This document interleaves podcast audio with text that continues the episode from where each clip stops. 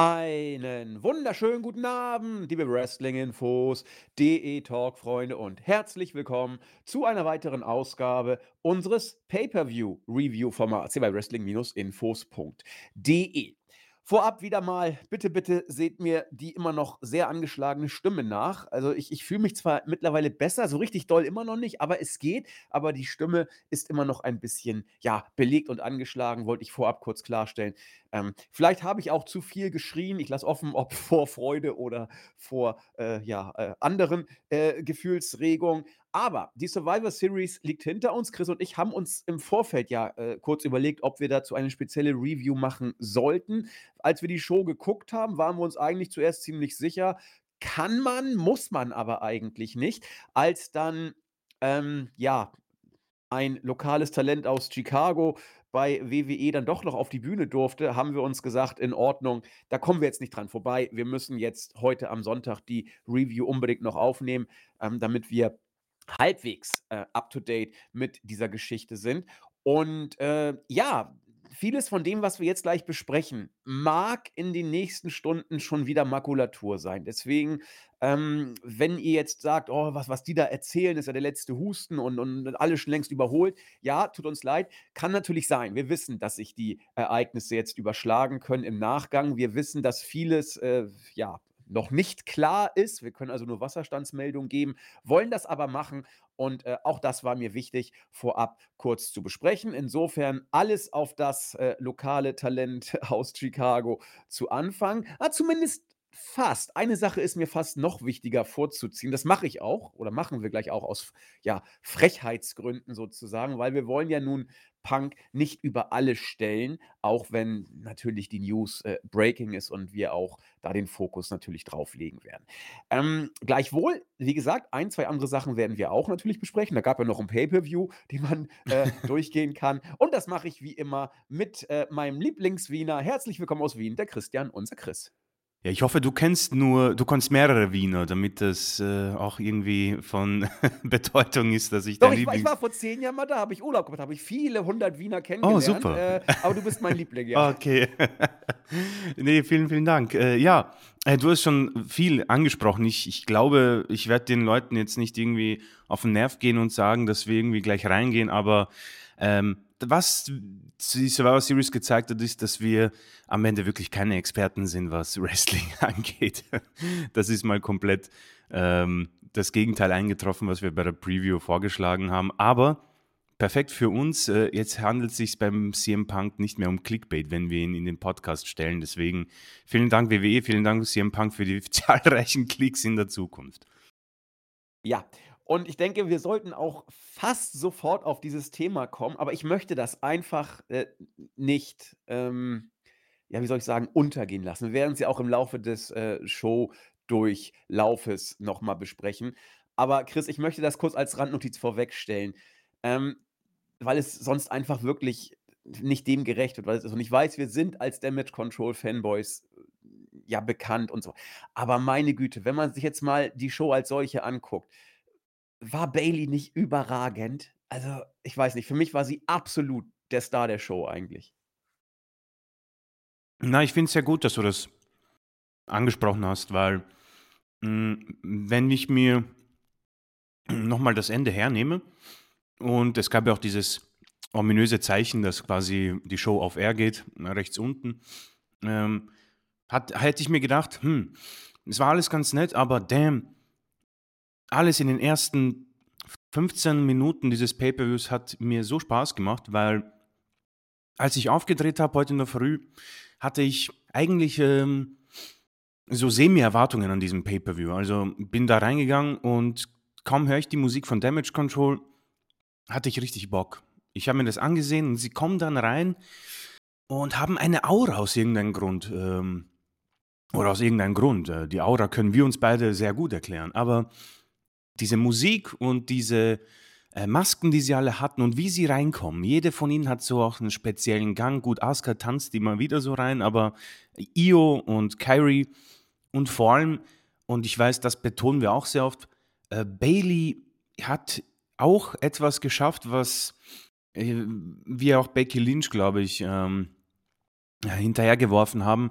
Ich denke, die Evolution eines Wrestlers oder einer Wrestlerin, äh, falls es sie gibt, äh, haben die beiden gemeist, gemeistert. Becky mit ihrem Big Time Backs Gimmick, finde ich, da war sie einfach im Modus mit den Schallklappen und hat ihr Ding gemacht.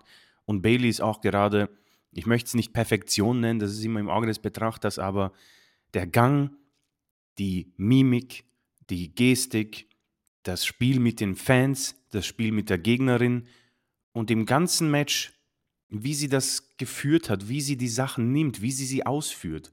Ich denke, man vergisst dabei, dass sie eine großartige Technikerin ist und eine großartige Wrestlerin. Aber ich bin, bevor wir auf das Match auch äh, genauer eingehen, super happy, wie es auch ausgegangen ist. Denn der Genickbruch dieses Stables ist eigentlich nur, die, wenn man Bailey als Leaderin da rausnimmt, weil sie gibt dem Ganzen nicht nur den Feinschliff, sondern auch die nötige Farbe für dieses wunderbare Bild. Also ähm, den Rahmen vor allen Dingen. Ne? Den Rahmen, genau.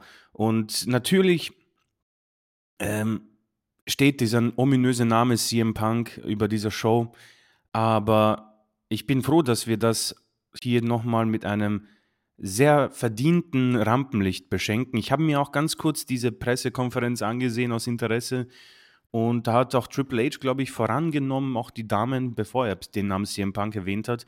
Ähm, deswegen hoffe ich, dass man äh, denen auch die Props gibt, weil die haben so großartige Arbeit geleistet. Io äh, war meine zweitliebste in dem Match, wie sie, äh, wie sie diese Sachen ähm, im Ring nicht nur ausführt, sondern sofort mit äh, einer Reaktion auch im Ring, äh, im, im Gesicht den Fans präsentiert. Das ist fantastisch und ähm, ich habe unglaubliche Lust auf dieses Stable und war in einem Modus wie bei dieser Bloodline Entrance irgendwie vor ja, einem Jahr. Es ist genau das gleiche. Es ist, das hat man wirklich gut gemacht, aber so sehr ich glaube ich WWE die Props bei der Bloodline gebe, ich denke Bailey macht aus diesem Stable das, was es gerade ist. Und ich glaube, sie sind gerade auf einem sowas wie, nicht Höhepunkt, weil ich glaube, es kann jetzt richtig eskalieren, aber sie sind auf einem sehr positiven äh, Standpunkt. Ich möchte nicht Weg sagen, weil ich einfach große Angst habe, dass morgen bei Raw etwas passiert oder bei SmackDown. Aber äh, fantastisch, Bailey, wirklich. Äh, die Bestnoten für sie.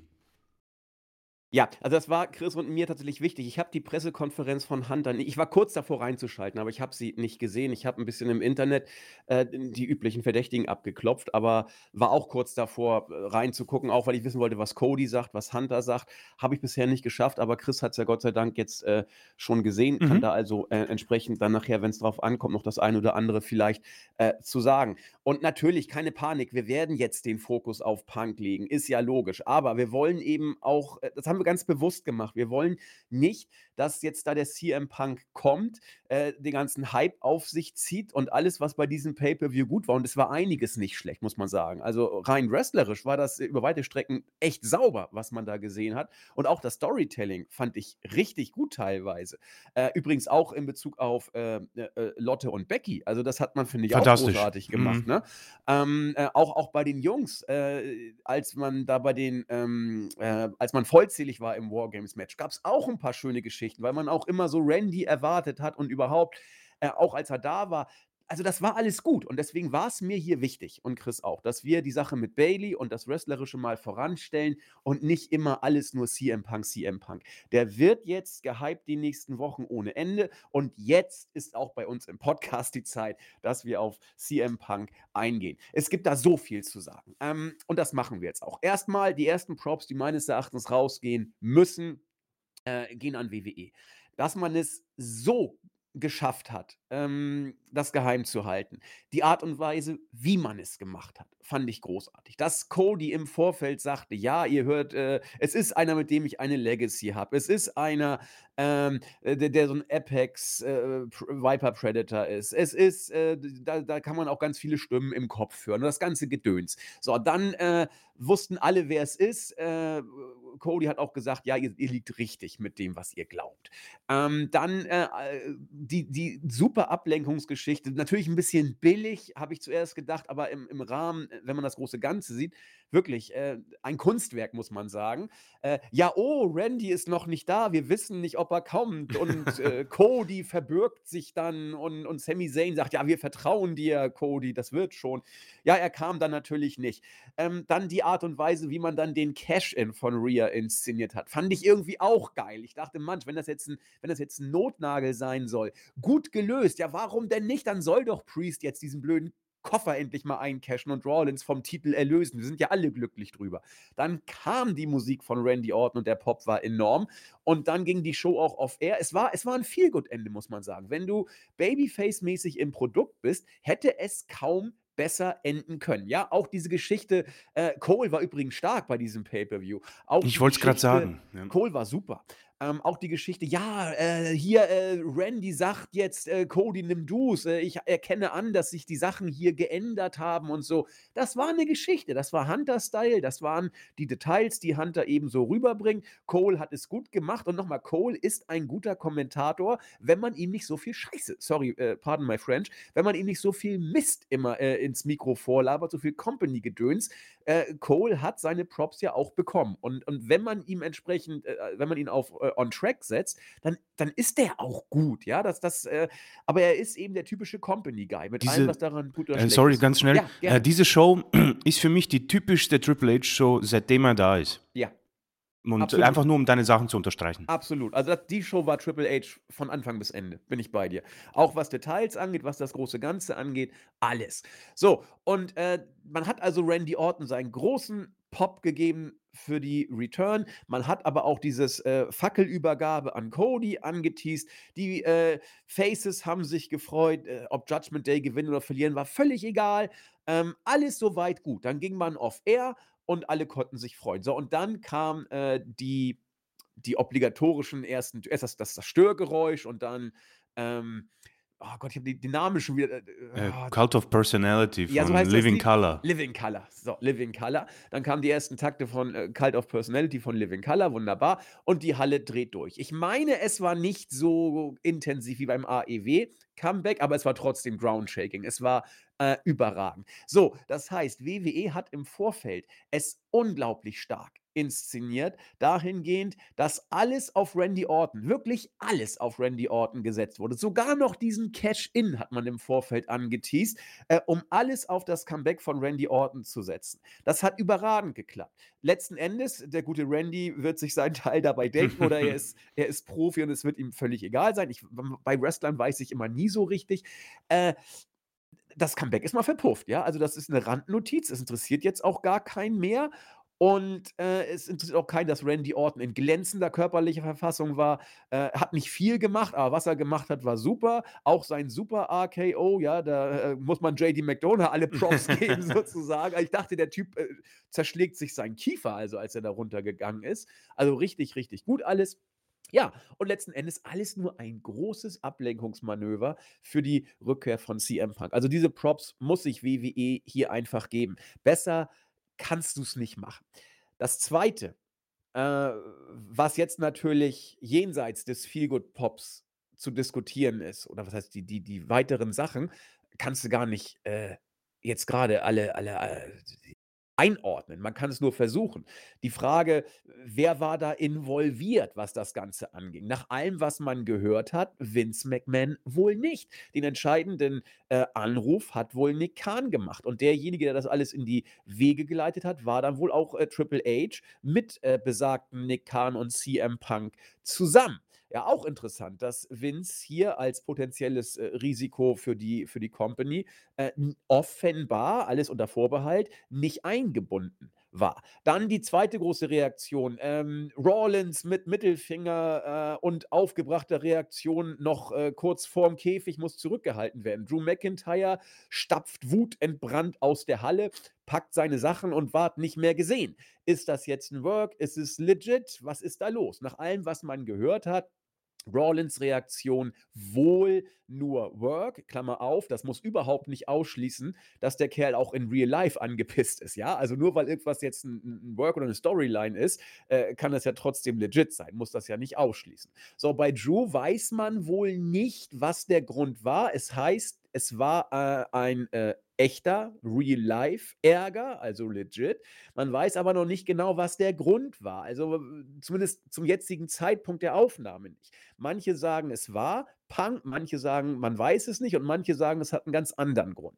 Also zumindest inszeniert WWE hier äh, eine Backstage-Reaktion.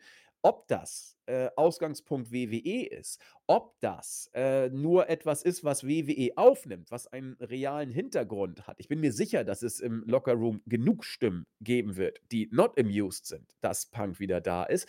Das wird man alles mal abzuwarten haben. Aber WWE, und das ist so typisch Hunter, ähm, man, man inszeniert es ein Stück weit und Hunter ist ja wirklich derjenige, der ähm, dieses, diese neue Art, Wrestling zu inszenieren, das Verschwimmen der Grenzen von äh, Real Life und K-Fape, ähm, das macht er ja großartig. Du bist ja bei Hunter kaum noch sicher, was ist echt und was ist, äh, was ist ein Work. Mhm. Ähm, mega. So, also da muss man auch mal abwarten. Das zweite, wie gehst du mit, äh, das dritte, wie gehst du mit Punk jetzt um? Ähm, wenn du ihn gegen Rollins stellst, musst du Punk eigentlich als Heal einsetzen. Und das musst du eigentlich sowieso machen, glaube ich, weil die Reaktionen werden nicht überall so sein wie in Chicago. Ich bin mir sicher, dass wir in anderen Hallen laute Buhrufe äh, für Punk bekommen werden. Und auch nicht nur vereinzelt, sondern vielleicht auch über ähm, einen, einen höheren Prozentsatz äh, der Halle verteilt. Also tausend Sachen, die ich hier nur angedeutet habe. Ich knüpf das ganze Paket mal zusammen und schick's nach Wien rüber. Mal gucken, äh, Chris, du kannst dich jetzt auch austoben und dann schauen wir mal, welche Sachen wir uns da Stück für Stück rosinenmäßig rauspicken. Äh, man kann ja nur vergessen bei diesen ganzen Sachen eigentlich. Äh, absolut, ja. Wir werden, also ich werde auch, wenn wir diese Aufnahme zumachen, werde ich mir denken, oh Mann, äh, da, das hätte ich auch noch sagen können. Äh, dieses Paket, ja, es ist ein großes Paket und ich schaue jetzt mal rein und äh, werde wahllos Sachen rausziehen, die mir irgendwie einfallen. Äh, vorweg mal, ich habe, äh, wie bei der Preview schon gesagt, äh, nicht mit einem Punk-Auftritt gerechnet. Deswegen ähm, äh, war ich auch dementsprechend mehr auf die Show fokussiert. Allerdings ist das natürlich im Hinterkopf und äh, eingespeichert. Und es ist halt irgendwie so dieses, die sagen niemals nie. Aber vor allem diese Dirt Sheets haben es echt deutlich gemacht, dass äh, da ein deutliches Nein war und das ist äh, echt irre. Also ähm, ähm, natürlich haben stimmt, die auch alle. du hast ja recht. WWE muss ja mittlerweile nicht mehr nur die Fans worken, genau. sondern auch die Dirt Sheets. Die Absolut. Ja an zwei Fronten müssen sie mittlerweile worken. Ich meine, sie haben es auch gut gemacht. Also sie haben sie ja nicht belogen quasi, sondern sie haben gesagt, es ist ein deutliches Nein aber never say never, dieses, diese dämliche Zitat, das man beim Wrestling immer wieder benutzt und echt immer wahr wird. Ähm, deswegen habe ich schon erwartet, dass man die Show in Gefahr bringen könnte äh, mit äh, solchen Geschichten, ja. Ähm, das bei Raw, ja, dass Randy äh, quasi angekündigt wurde, ohne dass sein Name genannt wurde und der Grund, ja, man möchte den Fans keine Hoffnung geben. Und was fair war, muss ich sagen. Ähm, keine CM Punk Chance während den Damen-Matches oder dem Intercontinental Championship. Zumindest habe ich es nicht rausgehört. Äh, und das, wenn, das, zeigt ja auch, dass, dass äh, WWE die Fans mittlerweile echt im Griff hat. Was genau, sie angeht. haben sie im Griff und das ist ja bitte ihre. Wir erinnern uns an CM Punk und an Daniel Bryan. Das war, das waren nicht im Griff gehaltene Fans.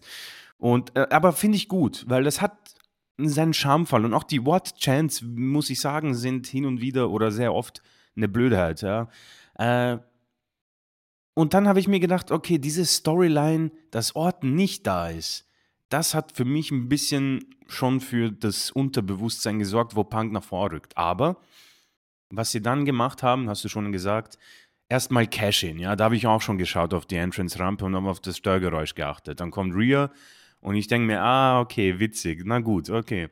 Das heißt, Orton kommt danach, alles klar. Man hat den Fans irgendwie was zum Ausrasten gegeben, man hat ihnen Orten gegeben. Und ich habe mir gedacht, ja, okay, Ort ist ein Big Name. Man hat hier ein paar äh, Spielen, Spielchen mit den Fans gemacht, das wird man WWE nicht übel nehmen. Und jeder wäre happy gewesen. Jeder wäre happy. Wenn du, du hast gesagt, das war ein Happy End, wirklich. Ja. Wie sie sich auch umarmt haben, äh, die Faces, okay, perfekt. Und dann kommt er und ja, äh, die Personalie CM Punk. Natürlich habe ich mir ein bisschen auch schon was durchgelesen, aber es ist für mich ähm, der genialste Schachzug von WWE, den man hätte machen können. Ich habe es schon damals, als wir über den AEW-Abgang gesprochen haben, ich habe gesagt, ich verstehe, dass man diesen Typen vielleicht nicht mag oder vielleicht sogar weiter, dass man den nicht ausstehen kann. Aber ich weiß nicht, ob ich das damals gesagt habe, aber ich finde, dass sein Abgang von AEW eher schlechter ist als gut für diese Company. Was langfristig da sein wird, egal. Aber hätte man das geschafft, ihn bei Collision zu halten als Face, als, als das Gesicht dieser Show, glaube ich, hätte man langfristig viel mehr gewonnen. Unruhe, Fried oder nicht, denn dazu komme ich jetzt. Du, du kannst halten von diesem Mann, was du willst, das ist komplett egal. Jeder, ist, jeder hat seine Meinung zu ihm. Ob er sich auch diesen, diesen Pop oder diesen Ruf und diese Aufmerksamkeit verdient hat in den letzten Jahren und in den letzten äh, Monaten noch bei AEW, wo er gute Matches geliefert hat, großartige Promos wie immer, aber es waren eher negativere Sachen. Unabhängig davon hat dieser Mann trotzdem diesen Draw, denn was hat sich die WWE jetzt gesichert? Mal kurzfristig das Rating für Monday Night Raw wird wahrscheinlich eskalieren. Das wird wahrscheinlich an die Decke gehen.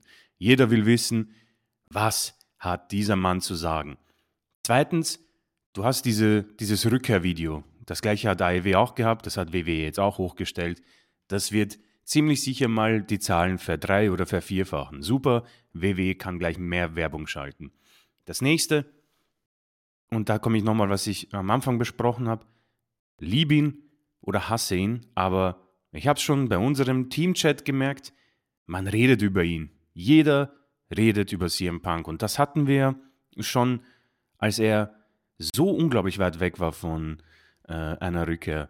Einfach nur, wenn er irgendwo aufkreuzt und vielleicht mal ein Wrestling-T-Shirt anhat, reicht es schon, passt, hauen wir es in, die, ähm, in den Titel. Es ist für mich auch schwer erklärbar. Also wenn mich jemand fragt, aber warum denn er? Ich kann es dir nicht sagen, weil ich könnte jetzt niemand anderes, fällt mir ein, der ähnlich für solche Diskussionen sorgt, unabhängig, ob sie positiv oder negativ sind. Und ich denke, das ist dieser ausschlaggebende Grund. Triple H ist natürlich eine Mutmaßung, aber wenn ich, wenn ich raten müsste, hat er absolut gar keinen Bock auf diesen Typen. Absolut gar keinen. Aber um ein Zitat von der McMahon Family zu stehlen, this is best for business. Ich denke, obwohl es Triple H bei der Pressekonferenz ähm, verneint hat, Endeavor wird da auch sich die Hände gerieben haben und vielleicht auch beim WWE-Kahn gesagt haben, naja, wie schaut denn das jetzt eigentlich aus? Machen wir das? Und ich denke, äh, die Zahlen werden eine deutliche Rolle spielen. Also das ist die Personalie, das ist quasi die, die, die, die Show. Äh, interessante Kleinigkeiten, äh, wie man das Ganze am Ende auch ähm, deuten kann. Ja? Die Faces sind im Ring und Punk steht dort und schaut hin und wieder auch hin, relativ intensiv. Man hat absichtlich, glaube ich, nicht die Kamera zu Rollins, Orton und Co. Hinge, hingedreht. Hätte mich sehr interessiert. Ähm, ist natürlich ein Ding. Du hast Orton angesprochen. Ich denke, er ist ein Typ, dem das ziemlich egal ist, ja. Aber vor allem ein Rollins könnte ich mir vorstellen, dass der sich denkt, ich bin hier das Workhorse, ich habe einen kaputten Rücken und habe ein Match hinter mir, das unglaublich hart war, aber den Monster-Pop des Tages und die Aufmerksamkeit, die Schlagzeilen hat CM Punk. Das merkt man bei den sozialen Medien, das merkt man grundsätzlich überall. Das wird stingen, sage ich.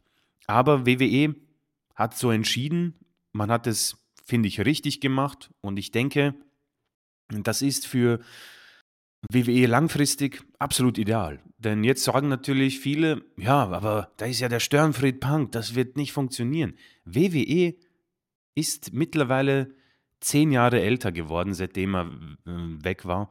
man hat einen neuen im Creative, man untersteht einer ja, komplett neuen ähm, Company, äh, man ist vereinigt mit äh, der UFC. Ich denke, sie werden sowas nicht zulassen, dass er dann bei der Pressekonferenz pissig seine, seinen Kuchen isst und über die Company herfällt. Das ist für mich dann doch der Unterschied zwischen WWE und AEW. Den, die werden das nicht zulassen. Soll er backstage die Leute nerven? Wahrscheinlich ist die Hälfte eh schon genervt, aber die WWE wird nur auf diese Zahlen tippen mit dem äh, Fingerzeichen und sagen, Leute, mir tut das leid. Gebt ihm die Hand, geht's ihm aus dem Weg, aber wir machen verdammt viel Geld. Warum es so ist, warum er so gut ist, äh, medientechnisch, ich kann es euch auch nicht wirklich sagen. Ich persönlich habe Bock drauf. Also ich werde mir ziemlich sicher seine Promo ansehen, nicht live, aber ich will wissen, was der zu sagen hat. Und es ist äh, einfach, um, ab, um das endlich abzuschließen, das, was Wrestling hat, was nichts anderes hat in diesem Leben, ist wirklich dieses Never say never und alles kann passieren. Das haben sie auf jeden Fall auf ihrer positiven Seite, denn das habe ich am Ende eigentlich so echt nicht mehr gesehen. Vielleicht jetzt, nachdem er bei AEW zurückgekommen ist, schon eher, aber damals 2015, 2016, 2017, vor allem als er bei der UFC war, absolut keine Chance. Deswegen ähm, Chapeau an WWE, wie sie es gemacht haben und ich denke, das ist ein absolut genialer Schachzug. Ja, denke ich auch. Also du hast viele Sachen gesagt, auf die ich gerne nochmal eingehen möchte, weil ich da sehr, sehr äh, bei dir bin und ähm, da noch ein, zwei Sachen äh, vielleicht etwas vertiefen möchte. Zum einen, äh, du hast es eben zum Ende noch gesagt, sehr guter Schachzug von WWE. Gehe ich mit. Ich, wir hatten das Thema Punk ja vor einigen Wochen schon mal und damals habe ich ja auch gesagt, also wenn hier jemand bei dieser Verpflichtung gewinnen würde, ist es WWE. Weil WWE braucht Punk nicht zwingend, aber sie können von Punk verdammt gut profitieren. Äh, Punk hat sich mittlerweile derart in eine ähm, ja, Abseitssituation gebracht mit seinen ganzen ähm, ja, Spielereien und was er auch immer dabei AEW sich alles geleistet hat oder wie er eben einfach so ist und seine Meinung sagt, um es mal ein bisschen diplomatischer zu formulieren. Ähm, ich weiß nicht, es ist übertrieben, wenn ich jetzt sage, äh, diese Zeit war für WW, war für Punk irgendwie jetzt so dass, die letzte Chance. Das ist natürlich Schwachsinn. Es gibt beim Wrestling immer eine letzte Chance und eine letzte Chance. Das, das wissen wir auch alle. Aber ich glaube, beide Parteien, WWE und AEW, äh, haben das Eisen, das gerade ziemlich heiß war, jetzt zum richtigen Moment geschmiedet. Denn äh, ich glaube, dass äh, dieser Hype zu einem späteren Zeitpunkt nicht so groß gewesen wäre, Mhm. wie er jetzt ist, beziehungsweise es hätte lange Zeit wieder ins Land gehen müssen, um einen neuen Hype zu generieren sozusagen. Und, äh, die Zeit war jetzt reif. Sie sie war jetzt tatsächlich reif, ähm, weil Punk gerade noch in allen Medien war, man das Thema ja auch selbst noch heiß gemacht hat. Und äh, gerade äh, im Vergleich zu AEW und so weiter, äh, es passte. Es passte. Es war Chicago, es war die Series, es passte von den, äh, von den Gesamtumständen eigentlich äh, alles, um diesen Schritt jetzt zu machen und WWE hat es gemacht. Du hast auch gesagt, ähm, WWE ist jetzt zehn Jahre älter und es hat sich einiges geändert. Und ein wichtiger Faktor, äh, hast du ja auch gesagt, ist äh, der Faktor Vince McMahon und wie er die Company geführt hat im Vergleich zu Hunter, wie er sie jetzt führt. Ähm, ich weiß nicht, ob das irgendwie ein, lustig, ein, lustiger Vergleich ist, er ist ziemlich bescheuert, aber man könnte vielleicht sagen, äh, Vince McMahon ist für WWE wie Thomas Gottschalk fürs deutsche Unterhaltungsfernsehen. Er ist ein Name, der, der unglaublich viel Einfluss hat, aber wenn man sich die letzten Shows mal so anguckt, äh, da gab es ja so einige Aussetzer. So, und äh, Vince McMahon war sich ja auch nicht zu schade, vor äh, anderthalb Jahren bei WrestleMania nochmal in den Ring zu steigen um, äh, nee, vor zweieinhalb Jahren war es, glaube ich, ne? Vor zweieinhalb Äh, Jahren. ja, vor zwei Jahren Ja, war es, ein, ja. 21, genau. Nochmal in den Ring zu steigen und, und, und was auch immer zu machen. Aber äh, seine Zeit äh, ist dann wohl vielleicht vorbei. Und klar, das darf man nie zu laut sagen, denn sonst sagt man dreimal seinen Namen und dann taucht er wieder auf einmal auf. Das, das weiß man nie so genau. Aber du hast recht, es hat sich was getan. Nur ist derjenige, der bei äh, WWE, wie Chris und ich findet, also die Series, jetzt lassen wir das Comeback von Punk außen vor. Die Series ist, hat Christian auch gesagt, sowas von Hunter. Und ich fand vieles, wirklich vieles gut. Ja, auf jeden äh, Fall. Es, es, gab, es gab eigentlich nichts wirklich Schlechtes, Nein, muss nein. man sagen. Storytelling-mäßig war alles richtig gut und wrestlerisch vieles. Du, da, da kannst du nicht viel mehr erwarten. Und da würde ich am Ende gleich nochmal auch noch was zu sagen. Äh, aber jetzt erstmal zurück zu Punk.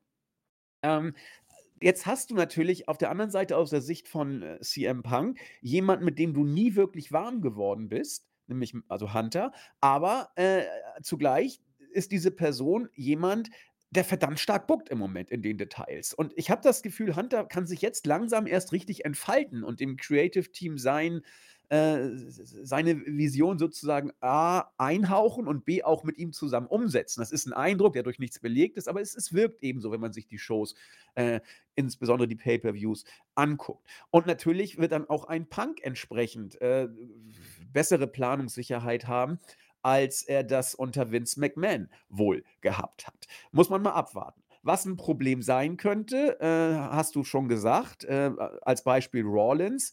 Äh, aber das ist bei Rawlins finde ich tatsächlich ein Problem. Du hast es sehr schön gesagt, Workhorse, als dass er sich sieht. Ich glaube, bei Rawlins gibt es noch ein ganz anderes Problem. Ich glaube, Rawlins äh, sieht seinen Star-Appeal stärker, als es ist. Das haben wir Ja, schon ein paar ja, Mal ja, gesagt. Rawlins äh, sieht sich hier als Platzhirsch, der einen anderen Platzhirsch in seinem Revier wahrnimmt. Sorry, Rawlins. Punk überstrahlt dich an jedem Tag. Nicht im Ring, Gott bewahre. Hm. Ähm, aber alleine was Fanreaktionen angeht, wenn Rawlins einen Tweet absetzt, ähm, dann wird das zur Kenntnis genommen, als Company Guy, der er ist. Wenn Punk einen Tweet absetzt, dann gucken da alle hin, weil man glaubt, na, welches Fettnäpfchen wird jetzt wohl wieder mal von ihm äh, nicht ausgelassen und es wird eine mediale Reaktion sein. Und das könnte zu echten Problemen führen, wenn Selbstwahrnehmung und Fremdwahrnehmung auseinanderfallen. Und bei Rawlins habe ich das Gefühl, ist das ein Stück weit der Fall. Der sieht sich auf Cody Rhodes Niveau, was die Fanwahrnehmung angeht. Vielleicht sogar auf Roman Reigns Niveau. Und das, das, das wird man ihm auch nicht erklären können. Ja, er, er, er ist Champion, er, er hat eine, eine Legacy, er ist ein großartiger Worker. Alles ohne Frage. War auch bei Wargames wieder der Erste, der im Ring war und hat wieder Workhorse-mäßig, das war der Iron Man wieder mal äh, in seinem Team. Aber sorry, er ist für mich, das hatten wir schon mal, da gab es auch ein paar negative Reaktionen, aber äh, I stand with it. Hm. Äh, er ist kein Mainstream-Star. Face it. Also da- das, das ist nun mal so. Und deswegen wird es da zu Krach kommen, weil, weil, weil Punk ihm mit dem Fingerschnitt die Show stehlen wird. Und das wird er, er wird es er wird's nicht mal einsehen, ja, er wird es nicht verstehen. Das ist das Problem. Man kann ja ähm, Sachen verstehen, äh, aber äh, damit nicht zufrieden sein, aber er wird es nicht mal verstehen. Er wird den ersten Schritt schon nicht machen. Äh, und, und das wird, glaube ich, zu einem echten Kabum führen, weil er mit Hunter ja auch sehr gut kann, muss man ja auch noch sagen. Aber Hunter ist eben auch Businessman und äh, weiß dann eben äh, mit den Wölfen zu heulen und Chancen zu ergreifen. Und ich weiß nicht, wie äh, Rawlins äh, damit äh, künftig umgehen wird. Und das müssen wir dann mal abwarten. Das letzte, was ich in diesem Zusammenhang anbringen möchte, das ist eine Reaktion, die unser guter Jens äh, im Board geschrieben hat, relativ äh, zeitnah nach der Series. Er sagte, äh, WWE kriegt, ah Gott, jetzt habe ich den Namen schon wieder vergessen, von unser, unserer super äh, äh, Indie äh, AEW-Workerin, zu AEW, die zu WWE rübergegangen Äh, ist. Jade Cargill. WWE kriegt Jade Cargill und CM Punk. AEW kriegt äh, Will Osprey und aller Voraussicht nach auch MJF. Dazu Omega und die Bucks.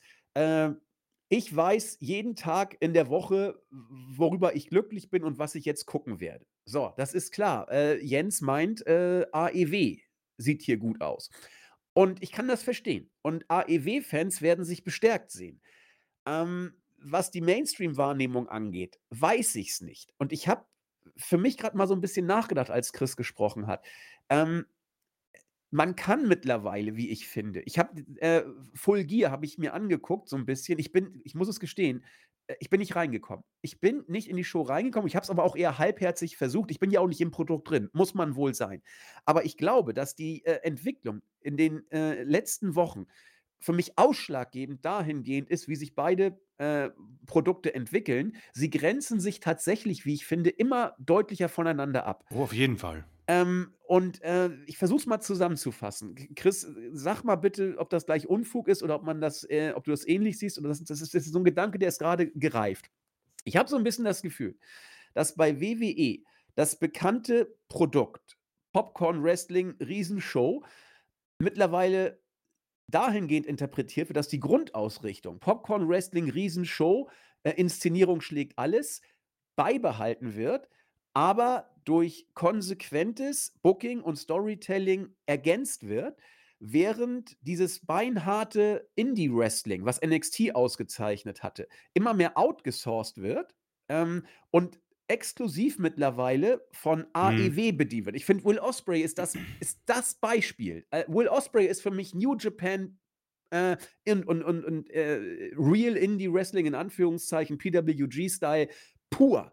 Und der ist jetzt zu AEW gegangen. Und AEW ist in Sachen Inszenierung meilenweit hinter WWE zurück. Wollen sie auch, glaube ich. Und es ist auch okay. Und ich habe so ein bisschen das Gefühl, dass ähm, der Fan jetzt zwei Produkte hat, zwischen denen er wählen kann. Ähm, er kann sich auch natürlich beide gucken, aber er bekommt äh, bei beiden Produkten was Unterschiedliches geboten. Und diese Tendenz nehme ich immer deutlicher wahr.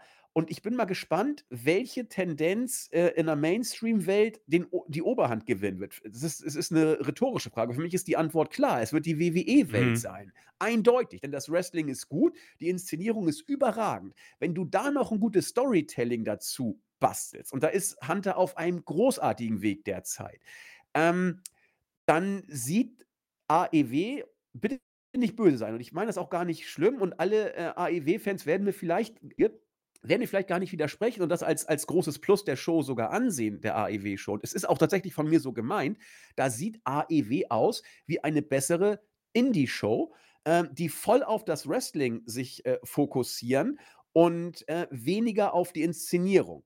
Ähm, und das ist auch, wie gesagt, äh, ehrenwert. Ich weiß nur nicht, was da im Mainstream-Bereich eher ankommt. Also, ich glaube es schon zu wissen. Äh, ich glaube, dass WWE mit dieser Art, äh, am Ende den längeren Atem haben wird und AEW sich, äh, im Mainstream-Bereich hinter WWE eingruppieren wird, aber immer eine mehr als beachtliche Nische sein wird. Also, wie gesagt, mehr als eine Nische sein wird, also auch im Mainstream-Bereich eben, äh, angesiedelt. Äh, aber nicht auf auf WWE-Niveau, weil es eben dieses, ich sage mal, beinharte Wrestling, äh, eher in den Vordergrund stellt, während bei WWE der Showaspekt mit gutem Storytelling in Rede steht. Und da passt natürlich 'ne Skandalnudel wie CM Punk meilenweit besser rein, äh, als in diese, wie ich es immer mehr wahrzunehmen scheine, AEW-Welt. Das ist mir noch mal so aufgefallen, weil ich finde die die die Verpflichtung von Punk bei WWE und Ospreay bei AEW unterstreicht für mich diesen Eindruck. Äh, und ich finde das wirklich interessant, weil weil endlich kann ich beide Ligen abgrenzen 'n Stück weit und weiß, was die einen wie die anderen mir bieten. Und wer gewinnt, wird man sehen. Ich glaube, wie gesagt, dass es WWE ist. Aber vielleicht, Chris, liege ich ja auch mit dieser Einschätzung daneben. Ich weiß nicht, wie nimmst du denn die die, ähm, Ausbalancierung der beiden Ligen wahr? Jetzt kommen wir vom Hundertstel ins Tausendstel, aber ich finde diese Grundsatzfrage Mhm. eigentlich gar nicht so uninteressant. Ähm, also, was ich für mich entdeckt habe auf jeden Fall, ist, dass WWE, wenn ich jetzt, äh, als Wrestling-Fan mich betitel, WWE passt im Moment in meinem Leben besser, weil ich drehe mir den Pay-per-View auf. Das erste, was ich schaue, ist diese Zeitlinie und dort steht 2:36. Und das ist für mich perfekt. Wenn ich AEW aufdrehe, sehe ich diese Zeitlinie, steht einmal knapp 6 Stunden, ja? Das passt nicht mehr in meinem Leben hinein. Ähm, das Zweite, oh, hast du auch schon angesprochen, für mich bin ich bei AEW nie reingekommen bei der Inszenierung von, ähm, Fehden und auch von, äh, zum Beispiel ganz einfach Video-Packages.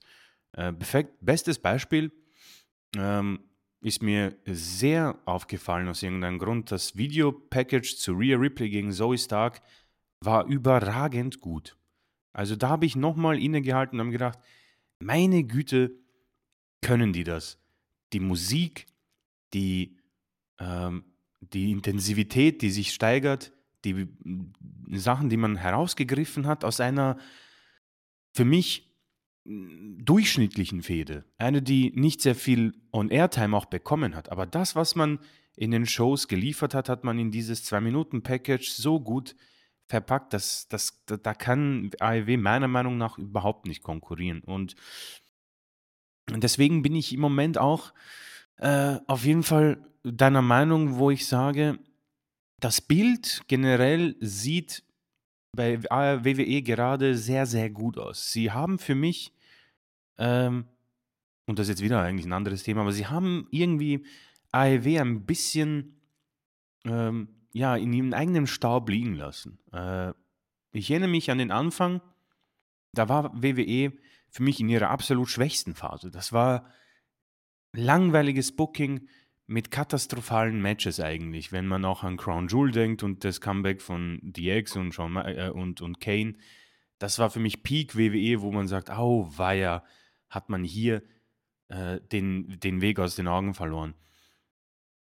Und ich meine jetzt gar nicht die älteren Wrestler, die vielleicht irgendwie bei Companies äh, fokussiert werden, das ist ziemlich egal, aber ich finde, äh, dass man irgendwo in den letzten zwei, drei Jahren bei AEW ein paar falsche Entscheidungen getroffen hat und diesen Punk nicht gut genutzt hat, um weiter auf einen Weg aufzubauen, wo man WWE vielleicht nicht kurzfristig, aber langfristig sicherlich mal äh, bieten kann oder, ein, äh, oder sie äh, quasi eine Konkurrenz für sie werden kann. Aber das, das Licht irgendwie auf das WWE scheint ist gerade sehr positiv. Es ist gerade sehr hell und die Tendenz, die ich wahrnehme, ist, dass für mich persönlich dieses Produkt gerade aufgrund von meinem Lebensstil viel besser reinpasst. Denn ich habe ein Pay-per-View, der dauert zweieinhalb Stunden. Ich kann ihn entweder komplett oder in zwei Happen durchschauen. Full Gear müsste ich in sechs Etappen schauen. Das ist natürlich mein Problem, aber irgendwie will es bei mir nicht Klick machen und das liegt natürlich auch daran, dass ich komplett draußen bin aus dem Produkt und das kann alles auch Unfug sein, was ich rede, aber es ist so ein ähm, Bild, das ich im Moment habe.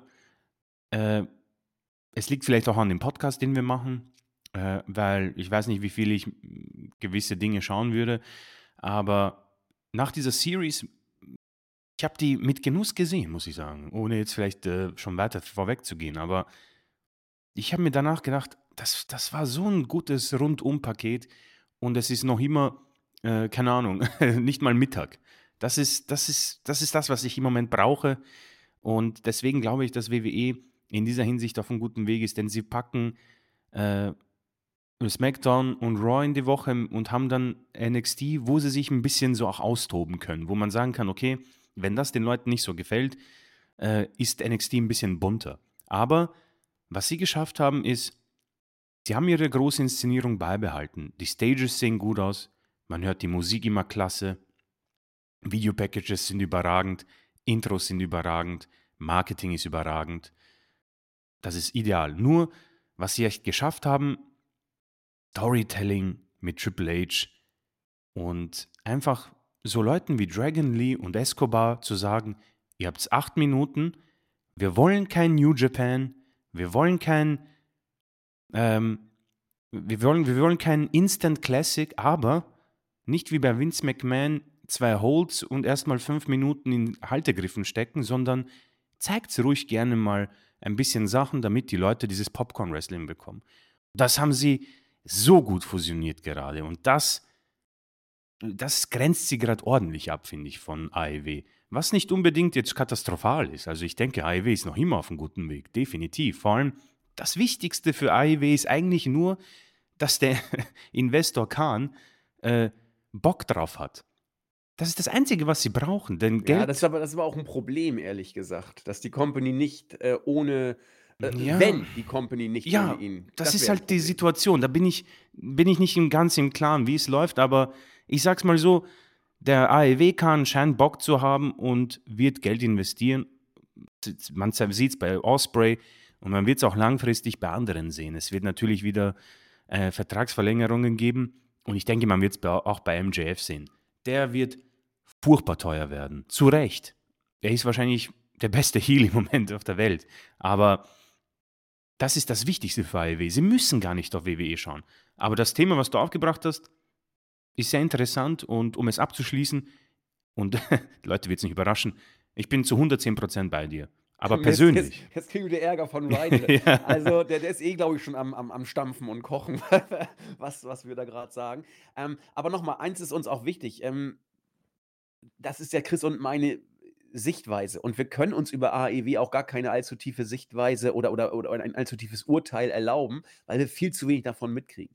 Wenn man bei AEW äh, drin ist in den Storylines und das gut findet, dann äh, wird jeder Move oder fast jeder der äh, derzeit äh, von Tony Khan äh, in Bezug auf das Roster gemacht wird, äh, positiv gesehen werden. Allerdings habe ich auch jetzt von äh, diversen AEW-Fans äh, die Rückmeldung bekommen, dass Full Gear so, ja, gut, war okay, aber so richtig geil war es nicht. Ähm, war gut, aber nicht überragend. So, aber das ist, das ist alles, wie gesagt, ich will es nicht hier zu tief bewerten. Ich habe nur so eine Art ähm, Einblick gegeben oder wie, wie Chris und ich aus der Distanz AEW in Relation zu WWE wahrnehmen, wo wir beide sehr, sehr tief drin sind.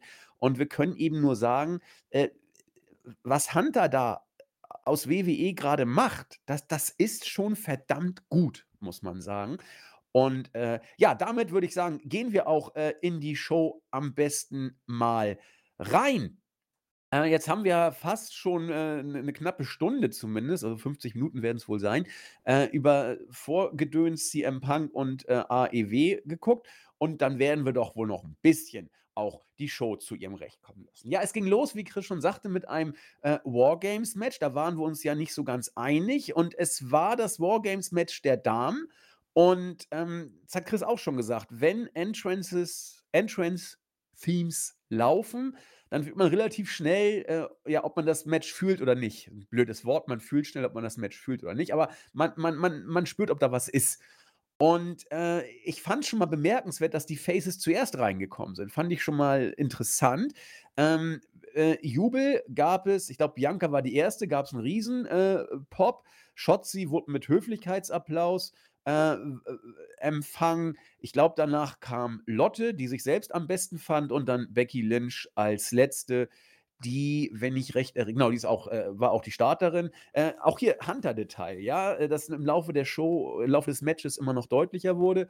Ähm, Becky kam, hat Fistbump mit Bianca und Shotzi gemacht und Lotte hat sie nur angeguckt und ist dann äh, in den Käfig gegangen. Dann die von Chris schon angesprochene Entrance von Damage Control und äh, ich fand den Vergleich sehr cool, den du gebracht hast mit letztes Jahr Bloodline. Das war noch ein, das war noch ein Zahn schärfer, muss ich gestehen, Ja, letztes ja, Jahr ja. die Bloodline, weil, weil da waren so viele kleine Details drin, auch mit Heyman und, und äh, an, an der Seite von Roman war dann äh, nee, Schwachsinn, das war was ganz anderes. Äh, nee, ich, ich vertüdel es gerade. Ich vertüdel es gerade mit, ich glaube, dem Rumble-Match vertüdel ich es gerade. Sorry.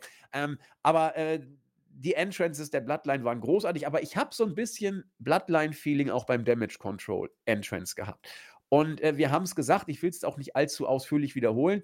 Äh, es wirkte absolut homogen. Äh, ja, Asuka ist immer so eine Sache, finde ich. Asuka ist immer zu sehr, äh, zu sehr noch Asuka als Damage Control. Ich weiß nicht, ob man versteht, was ich meine, aber ähm, es passte irgendwie schon. Und es war tatsächlich Bailey, die, wie ich finde, hier vieles zusammengehalten hat. Man hat es auch bei den Details nachher im Match gesehen, wie sie mit äh, insbesondere mit Io Sky agiert hat äh, und interagiert hat. Aber ähm, fand ich super, wie Bailey hier äh, sehr bemüht war. Äh, und bemüht ist ja im, im Führungszeugnis eine 6. Das klang jetzt doof und ist auch nicht so gemeint. Aber wie, wie Bailey hier eigentlich diejenige war, die, die alles zusammengehalten hat. Wie sie auch dann, äh, es, es war so klar, dass Bailey diejenige ist, die das Match eröffnen würde. Ja, sie, wie sie auch zum Ring gegangen ist, da im, im Groove des Entrance-Themes, äh, nachdem vorher die Mädels da alle posiert haben und, und, und Bailey da hier geknuddelt hat und da geknuddelt hat. Also ich, ich fand super. Ja, Carrie Sane sowieso großartig. Ähm, Io Sky, für mich übrigens nach Bailey hier absoluter Superstar Ja, äh, im, ja. im Match, was Io Sky hier auch wieder in Sachen Facial Expressions gemacht hat, äh, sucht seinesgleichen. Ja, und dann ging's los. Und was mich sehr, sehr, sehr, sehr, sehr verwundert hat, ich war ab der ersten Sekunde in einem Wargames-Match drin. Das habe ich, das habe ich nie. Das habe ich nie. Ähm, muss wohl auch daran liegen, dass Bailey die erste äh, Workerin war. Das, das, das, da kann ich mich wohl nicht ganz von frei machen. Aber ähm, selbst wenn ich nicht Bailey-Fan wäre, sondern einfach nur äh, interessierter Zuschauer, hätte ich trotzdem wohl von der ersten Sekunde an zumindest drin sein können, weil äh, die Spannung zwischen Bailey und äh, DC waren ja nun sichtbar. Also hat man immer darauf geachtet, wie wird sich Bailey wohl verhalten? Wird sie alles reinsetzen? Wird sie äh, niedergemacht? Was, was passiert denn da? Also es war eine Story, die man auch ohne Fanboy sein äh, zu müssen, gekauft hätte haben können. Ja, also es ging dann los. Auch sehr schön, dass Dakota Kai sozusagen relativ schnell auch gleich zu ähm, zugunsten von Bailey eingegriffen hat. Ich glaube, den Disarmhör hat sie, hat sie gelöst, indem sie mit einem Billardtisch da oder Kendo-Stick, ich weiß nicht, was, äh, Billardtisch, mit einem Billardstock oder dem Billardtisch ist cool. Also mit einem Billardstock, und das war, glaube ich, ein Kendo-Stick. Äh, Kendo-Stick. Ja, ja, da, da irgendwie auf dem Rücken von, von Bailey, äh, von, von, von Becky so reingestochen hat und dann musste sie es abbrechen. War alles so in Ordnung. Dass das Match war, äh, ich konnte mich nicht zusammenreißen. Chris und ich machen das ja selten, aber nach dem Entrance von Damage Control musste ich Chris einfach schreiben, wie begeistert ich von dem Entrance Conference war und haben so ein bisschen hin und her geschrieben. Ähm, und Chris hatte es äh, da auch schon ges geschrieben. Das Match war sauber. Es war blitzsauber. Es gab kaum Botches. Es war, es war sowas von professionell und, und, und, und, und ruhig und vor sich hinfließend geführt. Ich fand, also das habe ich selten, dass, dass ich sage, dieses Match, ich wüsste gar nicht, was ich da ändern sollte. Es war ein richtig gutes Wrestling-Match. Kaum Botches. Io Sky bringt äh, ihren Mülleimer-Spot, den sie, glaube ich, schon mal gebracht hatte. Ich weiß nicht, also ich weiß, dass sie ihn schon mal gebracht mm, hat. Unter, nicht, unter NXT, NXT, war das noch. Ja, ich, genau, es war, glaube ich, bei NXT. Ne? Deswegen waren auch viele Fans so, hoch, habe ich noch nie gesehen. Also wir kannten den Spot natürlich, macht ihn aber äh, ja nicht minder gefährlich. Ja? Also allein schon da erstmal dich da oben, es ist mir auch bei Rollins aufgefallen, dich auf dem Käfig erstmal hinzustellen. Ich meine, wenn du da das Gleichgewicht in die falsche Richtung verlierst, da kommt aber kein Postbote mehr. Also das, das ist schon nicht ungefährlich. Und dann eben dann noch hier äh, den, den äh, äh, Mülleimer da äh, aufsetzen und runterhüpfen, das, das ist schon nicht schlecht. Auch Lotte, zauberhafter Moonsault, überragend aufgefangen mhm. auch von den Mädels. Also da, da, waren, da waren da war nichts wirklich verbotcht. Also natürlich, wenn man genau hinguckt, wird man da auch Botches bestimmt finden. Aber ich habe sie kaum gesehen, auch wie man die Matchgeschichte erzählt hat. Es war für mich genau richtig. Es war nicht dieses, dann hat das eine Team die Oberhand, schlägt das andere zusammen, dann kommt das andere aber wieder zurück und dann wieder das andere. Das hat mich früher so abgefuckt, dieses äh, Momentumwechsel, äh, wo eigentlich ein Team schon längst zu Klump geschlagen wurde, aber es kommt dann wieder zurück. Das hat man hier, finde ich, recht gut dosiert und äh, halbwegs halbwegs legit äh, aussehen lassen. MVP des Matches, klar, welche Überraschung, was soll ich anderes sagen, war für mich Bailey. Man hat hier eine sehr geile Geschichte erzählt. Sie hat, äh, hat auch Adam Cole, äh, Adam Cole, äh, doch Adam Cole, genau, hat auch äh, Cole sehr schön dargestellt, dass sie, äh, she took the bullet und hat auch mehrfach die, die Nearfalls und die Submissions von dem Face-Team unterbunden, hat, glaube ich, den Spear von Lotte auch geschluckt. Und äh, wirklich den Arsch abgeworkt, sowohl äh, äh, in Real Life. Sie hat, glaube ich, sie war die Workerin, die am meisten genommen hat, am meisten Moves mhm. und, und äh, intensive Spots. Äh, und sie war auch nach Storytelling die, die versucht hat, das Team hier zum Sieg zu führen. Hat am Ende nicht geklappt. Am Ende wurde äh, Bailey mit so ziemlich allen Finishern, die es so gab, bearbeitet und wurde dann am Ende von äh, Becky nach dem Manhandle Slam durch den Tisch auch gepinnt. Äh, 33 Minuten, richtig sauberes Match. Äh, ich weiß nicht, ob du es gesehen hast, Chris. Ich habe es eben noch mal kurz gesehen. Äh, Backstage-Segment äh, mit Bailey. Äh, sie saß dann da völlig geknickt äh, Backstage rum. Und was macht man, wenn man völlig geknickt ist? Genau, äh, Chips vom Hauptsponsor essen. Also, so das habe ich noch Chips. nicht gesehen, das muss ich mir noch anschauen. Also das Video ist wirklich geil, bis auf dieses blöde Chips erst. Und Bailey sitzt da völlig desillusioniert und, und am Ende und isst da irgendwelche Chips. Und sie wird gefragt, ja, wie, wie fühlst du dich denn? lief ja nicht so gut und sie also völlig am Ende. Ich weiß nicht, was ich sagen soll. Es gibt keine Worte, die beschreiben können, wie es jetzt mir geht. Ich werde meinen ganzen Körper jetzt erstmal äh, in Eis, ins Eisbad packen. Äh, ich weiß auch nicht, was es jetzt noch für mich zu tun gibt. Äh, vielleicht weißt du ja, wo meine Teamkameradinnen sind. Ich habe gar keine Ahnung und dann ist sie weggegangen. Oh je, das klingt ein, nicht so gut. ja, das klingt scheiße. Vielleicht äh, wollen sie sie aber auch. Äh, also es gibt zwei Möglichkeiten mit Damage Control. Entweder sie werden sagen, geil, Bailey, du hast versucht, uns zu retten, oder sie werden sagen, Bailey, du hast als Leaderin einfach versagt. ich befürchte Letzteres. Und das wäre das wär ganz schlimm. Ich das wäre sehr schlimm. Hunter muss doch sehen, was Damage Control für Gold sind. Das muss man doch sehen. Das ist ja, ich will jetzt den Vergleich zur Bloodline nicht bringen, weil er auch nicht passt. Aber das nimmt doch, also beim Wrestling du siehst doch, ob was funktioniert. Damage Control funktionieren so gut. Chris hat schon gesagt, Bailey hat hier ihr Meisterstück abgeliefert mit Damage Control. Und Bailey war auch schon überragend mit den Golden Role Models. Aber das hier geht noch ein drauf mit Sascha Banks zusammen. Da, da siehst du nun mal gut aus, wenn du ähm, Bailey-Qualitäten hast. Aber jetzt dieses Stable äh, äh, quasi mit auf den Weg zu bringen, es zu prägen, bei den Matches immer das Workhorse zu sein. Oh, bitte, bitte splittet sie nicht. Ähm, es sieht so ein bisschen so aus jetzt, ähm, aber müssen wir abwarten. Aber allein schon, dass Chris und ich jetzt so äh, involviert sind wieder, dass so ein Backstage-Video so eine potenzielle Relevanz hat, die vielen, vielen kleinen Details. Ich will auch bei den Faces nicht äh, unter den Tisch fallen lassen, dass es großartig inszeniert war, wie sich äh, Charlotte und Becky im Lauf des Matches immer äh, weiter dann äh, immer mehr gefunden haben und am Ende dann in einer intensiven Umarmung äh, zueinander fanden. Ähm, Leute, das war vom Storytelling das kannst du kaum besser machen. Ich bin hier fett über vier Sterne mhm. und habe eins der besten Wargames-Matches der Mädels. Vielleicht, es ist das beste Wargames-Match der Mädels, glaube ich, überhaupt gesehen. Also, Hammer-Match. Ja, also du hast äh, auf jeden Fall schon äh, die Dinge angesprochen, die sehr wichtig sind für dieses Match. Ähm, ich habe ja im Vorfeld gesagt, ich erwarte sehr viel, weil die Personalien einfach überragend sind. Es ist wie schon erwähnt, die Creme de la Creme im Moment von WWE hat man fast alle reinbekommen in dieses Match. Und das hat sich am Ende ähm, bestätigt, was, was die alle drauf haben.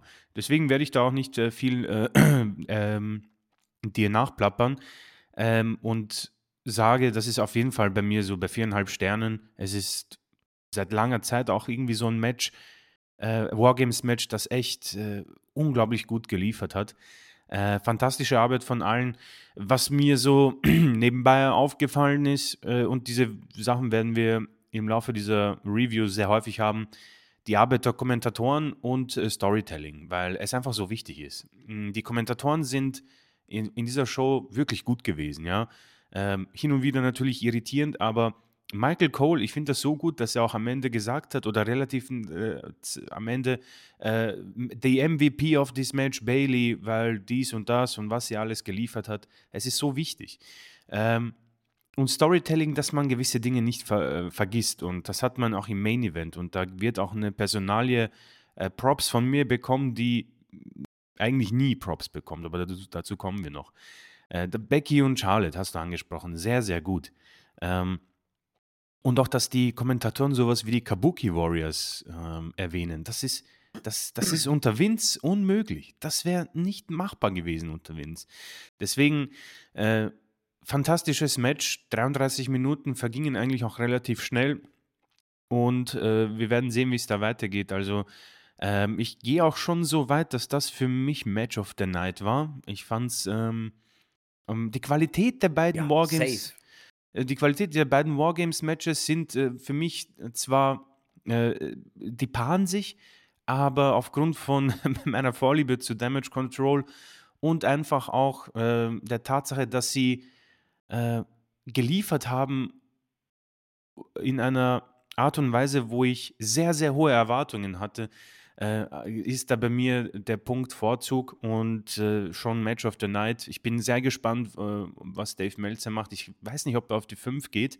Viereinhalb sind es bei mir, mehr auch nicht. Und nochmal Props an Charlotte für diesen wunderschönen Moonsault. Ähm, und was auch sehr cool gesehen hat, äh, dieser Mülltonnen-Move. Äh, die Zeitlupe war fantastisch. Äh, da sieht man wirklich, wie sie da plötzlich in die Luft geht und boah, das muss ein irres Gefühl sein, weil du siehst ja da drin gar nichts.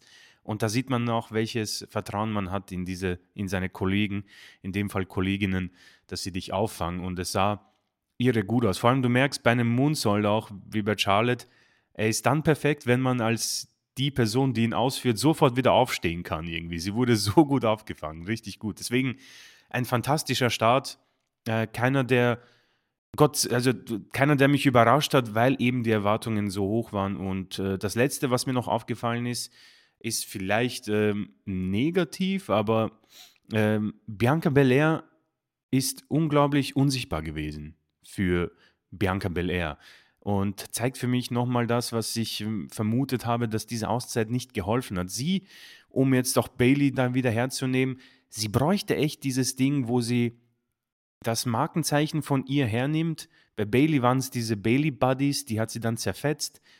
Ich weiß nicht, wie wichtig ihr die Haare sind, aber so eine ähnliche Geschichte, wo sie äh, wie die Bailey Buddies ihre Haare vielleicht abschneidet und so ein Psycho-Heal-Gimmick nimmt, äh, wäre nicht so schlecht und würde ihr vielleicht etwas helfen. Ich bin mir nicht sicher, ob man bei den Fans irgendwie genug von ihr hat. Es gab die ein oder anderen Buhrufe in ihrer, äh, vor ihrer Pause. Ähm, kommt auch auf die Gegner und den Ort, aber das ist mir noch so aufgefallen. Erinnert mich auch ein bisschen an Rhea Ripley in ihrer, äh, bei so einem Wargames-Match, wo sie komplett untergegangen ist. Also das ist mir noch aufgefallen, aber grundum, das ist ein Meisterwerk und Becky Lynch äh, wird un drunter unterschreiben wie Picasso. Ja, also vier ein Viertel, eher viereinhalb bin ich tatsächlich auch. Vier Dreiviertel wird eng, aber ähm, also äh, auf jeden Fall sind wir uns einig, Chris und ich, safe über vier Sterne. Was äh, Bianca angeht, da bin ich mal gespannt. Also ähm, gerade die, die, die Vergleich, die du gebracht hast, äh, Bailey und ähm, äh, was hast du eben noch am Ende gesagt? Äh, Mhm. Bailey und Äh, oh Gott, Rhea Ripley. Rhea, Rhea, Ja. genau. Ähm, da hast du auch, finde ich, auch gleich zwei Personen gesagt, die so ein bisschen dagegen sprechen, dass es bei Bianca funktioniert. Für mich ist Bianca ähm, wirklich, ähm, will ich sagen, reduziert, aber sehr, sehr damit in Verbindung gebracht, äh, mit ihren Haaren durch die Gegend zu fuchteln, in Anführungszeichen. Ich weiß nicht, ob sie dieses äh, gegebene Charisma, das Bailey und äh, vor allen Dingen auch Rhea ja einfach haben. Das hast du, du hast es nicht. Ich weiß nicht, ob, ähm, ob das bei Bianca so gegeben ist, ehrlich mhm. gesagt. Also ob sie nicht eher so das mit den Haaren um sich schmeißende ähm, Mädels zwischen 10 und 15 ansprechende Gimmick ist. Das weiß ich einfach nicht, ob sie darüber hinaus noch mehr im Tank hat. Müsst aber, du hast recht, ein Versuch wäre es vielleicht wert, wenn sich äh, das andere eben tot zu laufen scheint. Muss man mal abwarten, wie es mit Bianca weitergeht und ob man sich dafür entscheidet.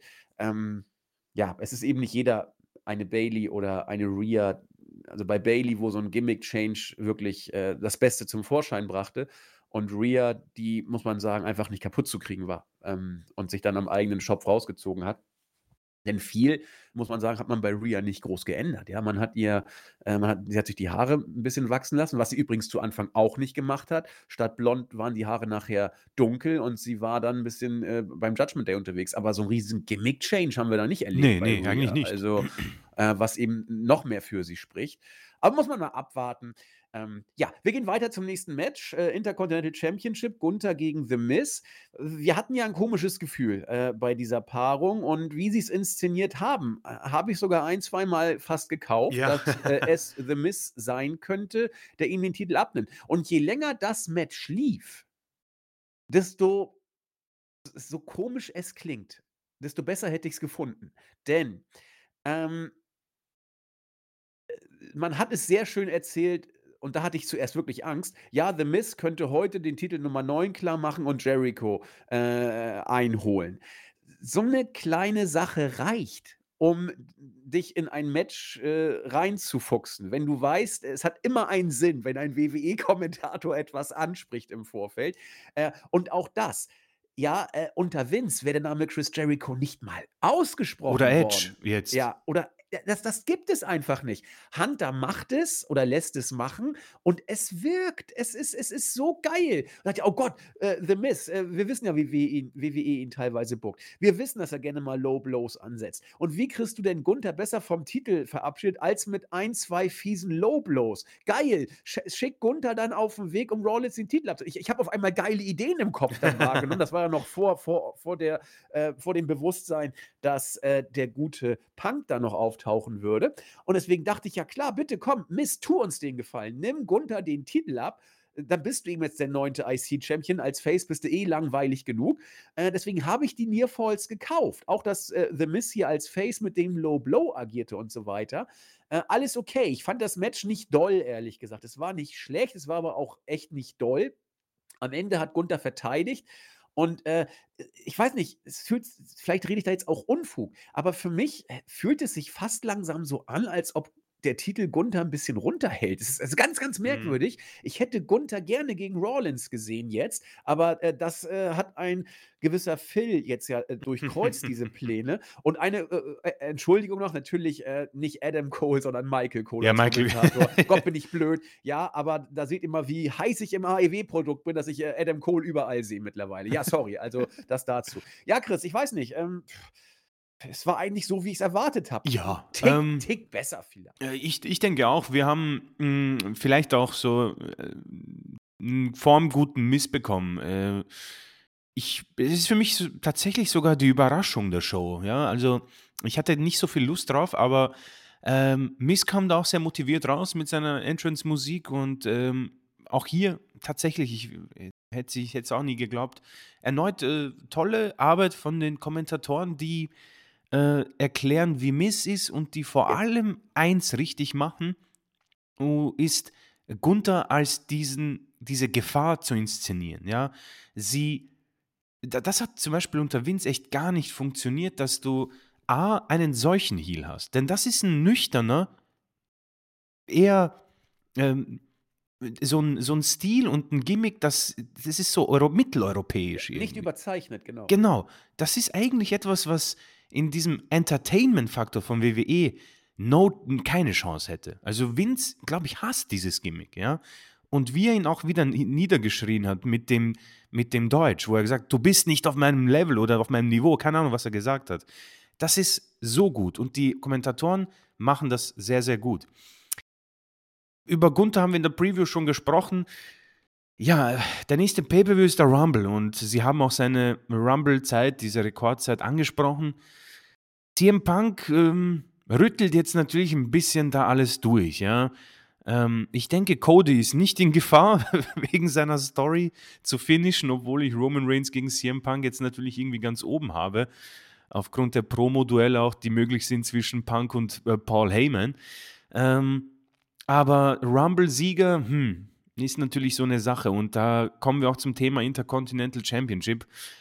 Gebe dir recht, ich hätte schon jetzt irgendwie Bock, Gunther diesen World Heavyweight-Titel zu geben und einfach genau das Gleiche zu machen. Einfach um zu sehen, wie ich mich fühle. Denn dieser Titel, ähm, hängt halt an seiner Schulter und du hast einfach denke, das ist 'n gemachter Super-Heel. Er ist für mich, geformt. Das ist 'n weiß nicht, das ist wie in der Bäckerei, dieser Kuchen steht bereit und jetzt muss ihn noch jemand kaufen. Allerdings ist die ist ich glaube, es ist einfach die Zeit ist 'n Pech im Moment. Das ist die, in der wir uns befinden. Rollins hat diesen Titel und wir haben jetzt keinen Pay-per-View vor uns und wir haben auch, äh, diese Personalie Phil Brooks, ja, der wahrscheinlich mit, äh, dem World Heavyweight Champion fäden wird. Das heißt, er bleibt wieder über. Und dann geht's muss man auch sagen, auf dem Titel von Rollins steht doch Punk jetzt drauf mittlerweile. Ja, Also, muss äh, man auch sagen. und er muss ihn er muss ihn eigentlich auch haben. Also, Ich denke äh, auch. äh, d da wird er irgendwie als Heel ihm den Titel abnehmen, wird Heat ziehen, wird, äh, in den Medien präsent sein. Ja, ist doch also Ich sagte, das ist schade, aber das ist aber ja es ist schade, aber das ist perfekt. So müssen sie's auch machen. Also, so ich bin großer Gunther-Fan, aber, äh, es ist im Moment das Logischste und deswegen es ist irgendwie bitter für Gunther. Ähm, deswegen bau weiter auf dieser Regentschaft auf und, äh, gib ihm halt einfach Pay-per-View-Zeit, ja? Äh, ich möchte jetzt nicht, dass wieder 5 Pay-per-Views vergehen und er ist nicht dabei. Aber du könntest die Zeit ein bisschen, äh, währenddessen Imperium fördern. Also, ich habe das auch in der Preview gesagt, machen halt 'n bisschen Imperium Six-Man-Tags. Äh, du hast ja genug Superstars, die du dann in ein anderes Team stecken kannst Die waren nicht mal am Ring. Warum das denn nicht? Das habe ich überhaupt nicht gepeilt. Gunther kam ohne Imperium Äh, ich glaube, man wollte irgendwie diese diese Fehde inszenieren, wo Gunther Ja. sagt: „Ich habe keine Angst vor Miz, deswegen brauche ich, äh, Ja. auch keine Hilfe quasi von, äh, Vinci und Kaiser.“ Ähm, war war auch, glaube ich, eh gut so, finde ich. Äh, deswegen, ähm, jetzt bin ich wieder zu weit weg, äh, und sage einfach, äh, das Match hat mich nicht gestört und es war überraschend, äh, positiv. Deswegen, äh, Props auch an Miz, weil ich habe diesen Nearfall gekauft, äh, halbwegs, als er da den Low Blow und den Skull Crushing Finale gesetzt hat, wo ich mir gedacht habe Ja gut, eigentlich, äh, shit, ja. Aber dann ist er rausgekickt und, äh, Selling natürlich auch wieder überragend und deswegen, äh, Props an beide, muss man sagen. Äh, nichts, was die Welt erschüttern wird oder rütteln wird. Äh, aber für mich die positive äh, das Positivste der Show und die Überraschung, sage ich mal, der Show, nicht das Positivste, die Überraschung der Show. Wo wollte ich grad sagen, positiver fand ich da einiges Ja, noch ja, mehr natürlich, ja. aber es war auf jeden Fall eine positive Überraschung, da gehe ich vollkommen mit. Auch cool, äh, dass Gunther im Boston Crab gewonnen hat, also durch Yes, Submission. Da ganz, ganz man coole Sache, da ja. kann man auch was reininterpretieren. Äh, erst mal, es war nicht der Finisher, es war 'n Boston Crab, es war 'n Aufgabeding. Ähm, Äh, könnte äh Miz bei seinem Face Run sogar eher gut als schlecht tun letzten Endes, wobei für mich ist Miz erledigt als Face, aber das werden wir mal abwarten. Also booking-technisch, wie gesagt, wir reden jetzt über das Booking, ähm, alles in Ordnung. Grade wenn du bedenkst, dass, äh, danach eben Punk zurückgekommen ist, äh, dann solltest du Gunther den Titel ihm jetzt erst mal nicht wegnehmen, weil da kann man sich dran festhalten. Da kann man Imperium als Stable inszenieren die nächsten Monate. Das das ist gut, ja? Und dann hat Gunther wieder 'n paar Wochen mehr auf der, äh, Regentschafts-Habenseite. 3. Match, äh, Escobar gegen Dragon Lee. Auch da, wie Chris schon sagte, ähm, ich fand in der Tat das Videopackage von Rhea und, äh, Zoey Stark, äh, noch deutlich besser, aber auch hier, äh, es Mhm. hat sich angefühlt, als ob wir hier 'ne relativ relevante Fehde haben. Und wenn man das sich mal anguckt, Leute, das ist eigentlich nicht mal Midcard. Also, wir tummeln hier uns eigentlich in der Undercard rum letzten Endes. Äh, das Ding ist auf'm Pay-per-View gekommen. Beide Worker sind vom Publikum, ich will mal sagen, nicht mal mit Höflichkeitsapplaus empfangen worden, sondern mit, äh wir nehmen es mal zur Kenntnis, dass da jetzt 2 neue Worker reinkommen. Ähm, Dragon Lee tat mir fast schon leid, wie er zu seiner Entrance da auf'm Turnbuckle immer posieren musste und die Hände hochgerissen hat und gar keine Reaktion zurückkam. Aber das war auch nicht anders zu erwarten. Und ich habe das Gefühl, das gehört so 'n bisschen auch zu diesem Luchador-Style, dass man sich dann eben so erst mal vorstellt und dann guckt man, äh, ob man, äh, den Respekt des Publikums sich erarbeiten kann. Also, ich habe jetzt überhaupt keine Ahnung von dieser Lu Lucha-Culture, aber es wirkt immer so 'n bisschen so, wenn ich da mal reinschalte. Ja, und das haben sie geschafft, finde ich. Also, äh, Dragon Lee hat es geschafft, äh, 'n bisschen Reaktion und Respekt sich im Lauf des Matches auf einer großen Bühne zu erarbeiten. Santos Escobar habe ich sehr, sehr drauf geachtet, auch was Facial Expressions angeht. Ähm, da der Weg ist jetzt nicht schlecht, auch wird er von Hunter gut gebookt, aber da muss 'n bisschen was kommen. Also, bei Santos, das wurde mir auch im Videopackage deutlich, haben wir auch letzte Woche schon angesprochen bei der Preview, äh, diese Woche. Also, Santos ist jetzt, glaube ich, auf so 'm Weg, wo wo man gucken muss die nächsten Wochen, wo wo geht es hin? Da ist Potenzial, aber er weiß, glaube ich, noch nicht so genau äh, das Pendel weiß noch nicht, in welche Richtung es ausschlagen soll. So bleibt für mich ein Match Under bis Midcard, das, äh, finde ich, wirklich gut erzählt und inszeniert wurde. Auch die Sache mit Rey Mysterio und Latino World Order richtig gut, äh, in diese Geschichte mit eingepackt. Geil auch, äh, cleanes Finish, extrem wichtig, wieder ein cleanes Finish. Im im Hunter-Universum kommt so was oft vor. Die Geschichte ist nicht vorbei. Nach allem, was man so gehört hat, äh, will man da jetzt ja, äh, eine eine Geschichte zusammenspinnen zwischen, äh, Rey, Dragon Lee und Carlito auf der einen Seite und Santos Escobar und man weiß noch nicht genau, äh, wem, äh, noch. Äh, man überlegt, äh, Humberto, äh, Carrillo und, äh, Angel Garza da wohl an die Seite zu stellen. Also, man erzählt 'ne Geschichte im Under bis Midcard-Bereich. Ich finde es cool, dass man sie auf die Survivor Series Card gepackt hat. Äh, sehe ich lieber als LA Knight, by the way. Äh, aber das ist natürlich Geschmackssache.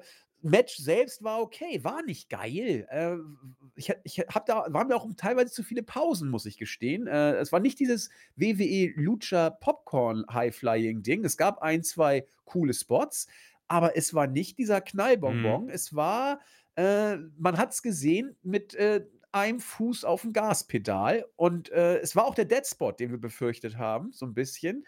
Ähm, es war booking-technisch okay, es war solide erzählt.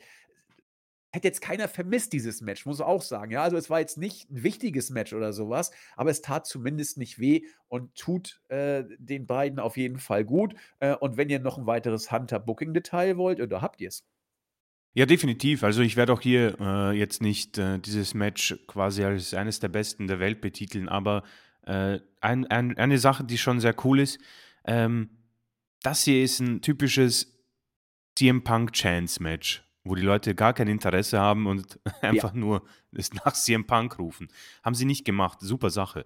Ähm, Santos Escobar, äh, hast du auch schon erwähnt, es ist äh, ein Mann mit äh, diesem berüchtigten Wort Potenzial. Also ich sehe sehr viel, muss ich sagen, in den Mann. Ähm, ich habe richtig Bock auf diesen Heel-Turn. Es ist einfach, ähm, er hat diese, die, die, die, die, die Gesichtszüge und auch diese, die, das Aussehen für einen absolut äh, coolen äh, Midcard-Stable-Anführer aller Breaking Bad, ja?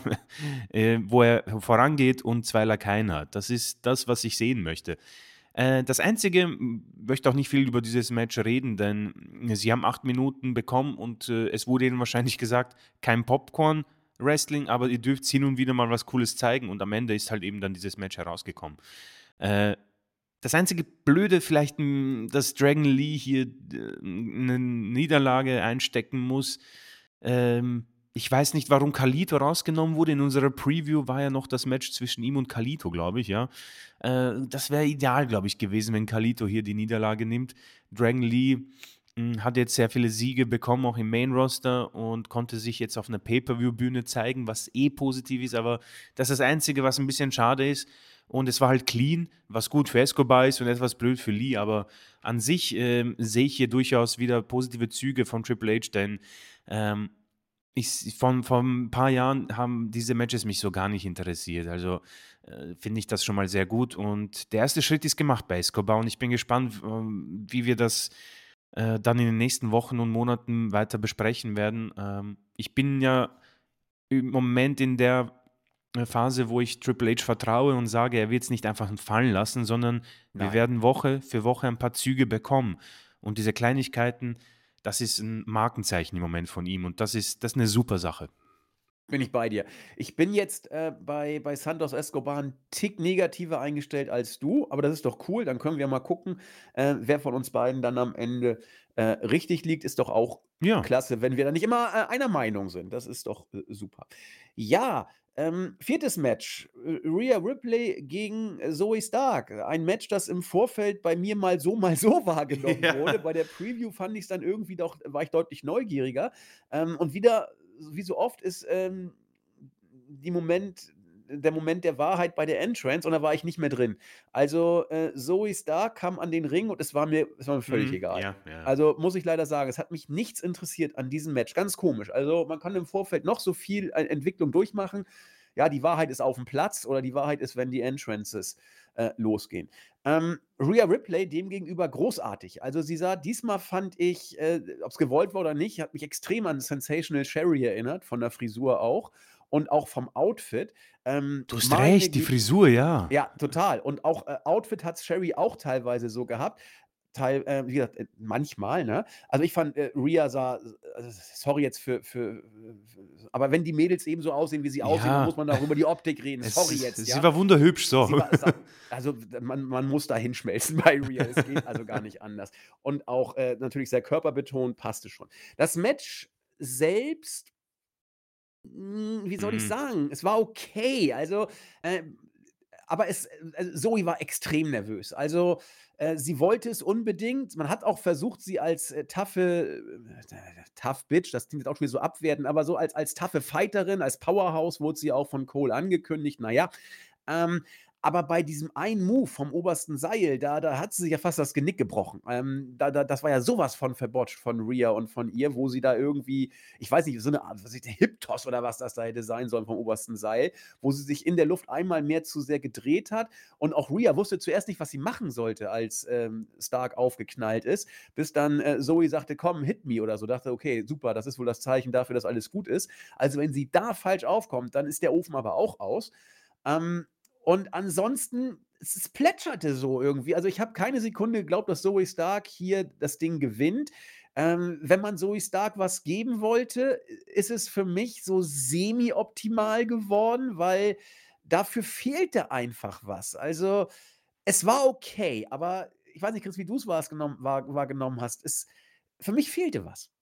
Äh, ja, absolut. Äh, es ist, äh, glaube ich, ähm, auch eine bittere Phase. Das vorletzte Match bei so einem Pay-Per-View hm, nehme ich mal als eine Entschuldigung her, aber du hast vollkommen recht.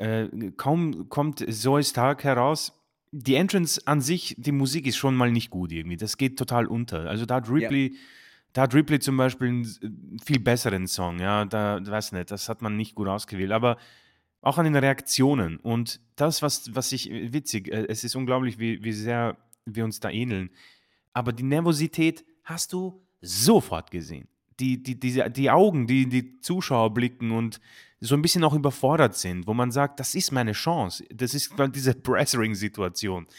Ja. Ah, es ist irgendwie bitter, weil ich noch immer irgendwas so erkenne, aber ich habe so die Befürchtung, das war dieser Moment und ich denke, backstage wird man jetzt sich gesagt haben, noch nicht. Und ob es jemals sein wird, wenn ich mir die Women's Division anschaue, hm, die ist ordentlich geheilt gerade unter Triple Ja. H. Ordentlich. Ja. Und da wird sie untergehen, befürchte Ja, ich. sie muss auf die Weide eigentlich nochmal wieder für, für, für also im Trainingszentrum. ne, Ja, bisschen. weiß nicht, zurück zu NXT, Ja. das funktioniert irgendwie echt gut. Äh, Beckys Run war super, Baron Corbin hat dort seinen zweiten Frühling gerade äh, und hat bei anderen Superstars auch wunderbar funktioniert. Wäre vielleicht eine Idee. Ähm, das Gimmick, weiß nicht, so eine Bull Kampf-Bulldogge will man irgendwie äh, sie inszenieren.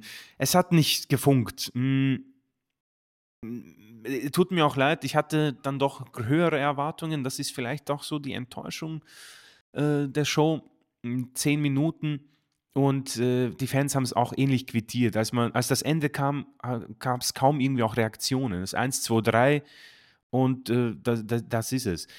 Rhea Ripley trotzdem für mich äh, ein wichtiger Sieg, aber dieses Match war, glaube ich, tatsächlich das, was ich auch befürchtet habe, zum Scheitern verurteilt, weil Rhea eigentlich im, in der Main-Event-Szene gerade unterwegs ist und die heimliche Anführerin äh, des Judgment Days und sich um andere Dinge kümmern muss. Unglaublich starkes Videopackage, Leute. Das möchte ich nochmal unterstreichen. Also, äh, wenn man das verpasst hat, weil man irgendwie am Klo war oder so, holt es nach. Oder vielleicht übertreibe ich, aber ich fand es irgendwie so gut. Und äh, es hat am Ende aber leider nicht geholfen. Zoe wird sich hinten anstellen müssen und Rias Weg, geht mal so weiter. Also, ich möchte sie nicht mit äh, dem vergleichen, was ich bei Bailey und Becky entdeckt habe. Nein. Aber, im Moment hat sie ihre Scheuklappen auf und macht ihr Ding. Sie ist unglaublich jung noch. Also das Potenzial, was WWE hier hat, bei ihr, und das ist auch wieder ein sehr, sehr äh, kontroverser Vergleich und könnte für viele Kommentare sorgen. Aber äh, AEW hat mit MJF einen unglaublich jungen, tollen Champion. Er ist weit natürlich vorangeschritten schon und eigentlich einer der größten Stars wahrscheinlich. Aber Rhea hat ähnliches Potenzial. Man muss es, man, sie braucht noch diesen einen Moment, der, an dem man zurückdenkt. Wie wir immer sagen, Becky, die gebrochene Nase. Wir denken immer dran zurück. Daniel Bryan oder CM Punk in dem Fall jetzt. Sie braucht den einen Moment, wo wir in den nächsten Jahren immer wieder in einer Folge sagen werden, da ist es passiert.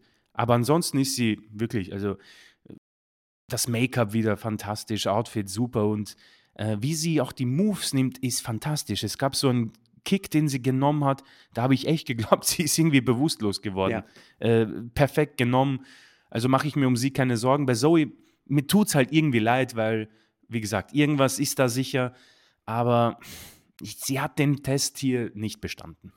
27 ist Rhea. Das ist ja, Das das ist ist ja heftig, unglaublich. Und sie wirkt, heftig. sie wirkt, als ob sie schon ewig, Ja. ewig da ist. Und vor allen Dingen, sie ist ja erst seit anderthalb Jahren auf hohem Level. Ja, sie wurde ja weggeramscht und bei NXT war sie eine Bombe. Dann, ich meine, es ist, es ist, ist man gerade dreieinhalb Jahre her, dass sie bei WrestleMania gegen äh, Lotte verloren Ja. hat und dann runtergewirtschaftet wurde, anderthalb Jahre Ich, lang. ich erinnere mich, was für eine, äh, als was für eine Katastrophe wir es betitelt Ja. haben damals. Katastrophe. Ähm, wobei ich bei Rhea noch meinte, ist okay. Wichtig war das Follow-up. Was ich, Shayna hat mich noch mehr genervt, dass sie bei Wrestling. Das war diese äh, Ja, Pandemie-WrestleMania ja, ja, in ja. der Halle. Da hat ja Rhea gegen Lotte haben wir das Match of the, of the Mania gehabt, wie ich fand damals. Damit konnte ich leben. Aber was ich schlimmer fand, war das, das Follow-up nach dem Match. Boah, was hat man sie da verbuckt. Mm, ja, ähm, du hast es sehr schön gesagt, dieser eine Moment äh, bei, bei Rhea, der, der, der es irgendwie bräuchte, um, um den Funken sozusagen endgültig äh, überspringen zu lassen auf, auf Mainstream- und Legacy-Ebene sozusagen. Ähm, vielleicht gab es diesen einen Moment schon und es, es ist dann so ein bisschen die große Tragik, dass er nicht als dieser Moment wahrgenommen wird, weil es eben nicht dieser Moment ist. Also bescheuertes Formulierungsdings von mir schon wieder. Es gab diesen Moment, aber äh, es ist er nicht, weil er nicht als solcher wahrgenommen wird. Ja gut, dann ist das eben auch nicht, Andi, du Depp. Aber ähm, welchen Moment meine ich denn, der damit vergleichbar ist? Ich weiß nicht, ob, ich glaube, es war dieses Jahr. Da hatte sie das äh, fast das Match of the Mania. Das war, ich Oh weiß ja. es, das war so ein Das war großartiges Match. so ein geiles Ich, Match. ich weiß jetzt gar nicht mehr gegen wen. Ich Äh, Charlotte. Gegen Charlotte, genau. Ja. Charlotte gegen Rhea. Hätten War, wir, hätten wir nicht mehr gedacht, dass so das so eine geil. Bombe wird. Und dann reißen die beiden Mädels da die Hütte ab. Und da war, wie gesagt, Lotte kann in the Zone gehen bei großen äh, Shows. Das sage ich auch seit 100 Jahren immer wieder. Ich, ich hasse meine Formulierung selbst. Ja, Lotte geht in the Zone. Aber ich sage es eben immer wieder, weil es so ist. Äh, aber Rhea war es, die das Match äh, getragen hat. Und gegen Lotte ein Match zu tragen, das ist dein Meisterstück. So. Und allein schon, weil Chris und ich jetzt aus dem Stegreif nicht mehr dran gedacht haben, äh, ist es eben nicht dieser Moment, dass du wie, wie Becky da mit einer gebrochenen Nase äh, im Publikum stehst. Schade. Obwohl das eigentlich Ja. äh, viel mehr Arbeit Eigentlich erfordert. Ne? ja. Also, aber so, so ist das mit den großen Momenten. Da ist dann auch viel, viel Glück dabei. Und deswegen, wenn es Glück ist, das Glück ist ja bla bla bla bei den Tüchtigen, aber vielleicht kommt es dann ja noch bei Rhea. Ähm, vielleicht ist es auch tatsächlich äh, Dirty Dom und Rhea so eine, so eine Geschichte, die sie overbringt oder overgebracht hat. Wir wissen es nicht. Auf jeden Fall Rhea äh, für uns. Also wir freuen uns jeden Tag, dass Rhea aus dieser Hölle Oh rausgekommen ist. ja, oh ja. Und das hat sie ja geschafft. Ja, Main Event. Ähm, wie sage ich es am besten? Am besten, indem ich ehrlich bin. Ich habe ganz viel gespult. Ich muss es ganz deutlich sagen. Ähm, ich habe immer wieder mal reingeguckt, bin kein Stück reingekommen in dieses Match und habe dann so weit vorgespult, äh, bis beide Teams dann vollzählig waren. Ja, herzlichen Glückwunsch. Also bis Minute 24 habe ich immer wieder mal gespult, deswegen kann ich dazu nichts sagen äh, und würde, Chris, äh, falls du mehr gesehen hast, also sehr unprofessionell, aber ich habe es einfach nicht ertragen, dieses Mhm. Match von, in voller Gänze zu sehen. Äh, Bitte schön, Chris. Äh, Äh, ja, sehr gerne, äh, weil es gibt äh, für mich tatsächlich da interessante Kommentare, die ich loswerden will. Ähm, zunächst mal auch hier habe ich extra ein bisschen auf die Entrances geachtet und interessant war de definitiv mal auch die ähm, Interaktionen zwischen äh, Judgment Day und der Drew McIntyre. Das habe Und ich auch gesehen. Was sollte denn das? Was sollte man uns damit sagen? Ich habe nichts verstanden. also ich muss auch sagen, das ist mir ein bisschen entgangen durch in den Vorwochen, dass es offenbar da so einen Zwist gibt. Also McIntyre erklärt sich seinen ähm, sein Zusammenspiel mit dem Judgment Day dadurch, dass er seinen Moment bei Clash at the Castle rächen möchte an äh, Jay Uso, der da eigentlich gar nicht beteiligt war, sondern solo. Aber äh, sei es drum. Äh, sie haben sehr lange einen Stare-Down zwischen ähm, Priest und McIntyre inszeniert. Das fand ich irgendwie interessant. Im Hintergrund JD McDonough, der die, die Tür inspiziert, weil er nicht wusste, was er machen soll. Ähm, das habe ich mir angesehen und ich habe aus irgendeinem Grund dann sehr lange auch auf McIntyre geachtet und ich muss eins sagen, ich glaube es kaum selbst, aber dieser Heel Drew, das, das stand ihm nicht so schlecht. Also wie er da intensiv mit Priest sich da äh, diesen Showdown oder diesen Staredown geliefert hat, wie er im, in diesem Käfig gepaced hat, mit der Gier auf Jay losgehen zu wollen, äh, fand ich nicht so schlecht und auch, dass man das Ganze nicht vergessen hat von Clash at the Castle. Also das sind so Sachen, da fand ich ihn äh, sogar auch ertragbar und wie er dann ähm, den Plan ändern wollte quasi, als Jay der äh, Zweite war, der reingekommen ist, glaube ich, um, um äh, Seth Rollins zu unterstützen, äh, wollte er ja die Reihenfolge, die man offenbar vorher ausgemacht hat, äh, ändern. Aber Priest hat gesagt, äh, stick to the plan. Und das sind so irgendwie, äh, da habe ich ein bisschen Charakterzüge in, in McIntyre gesehen.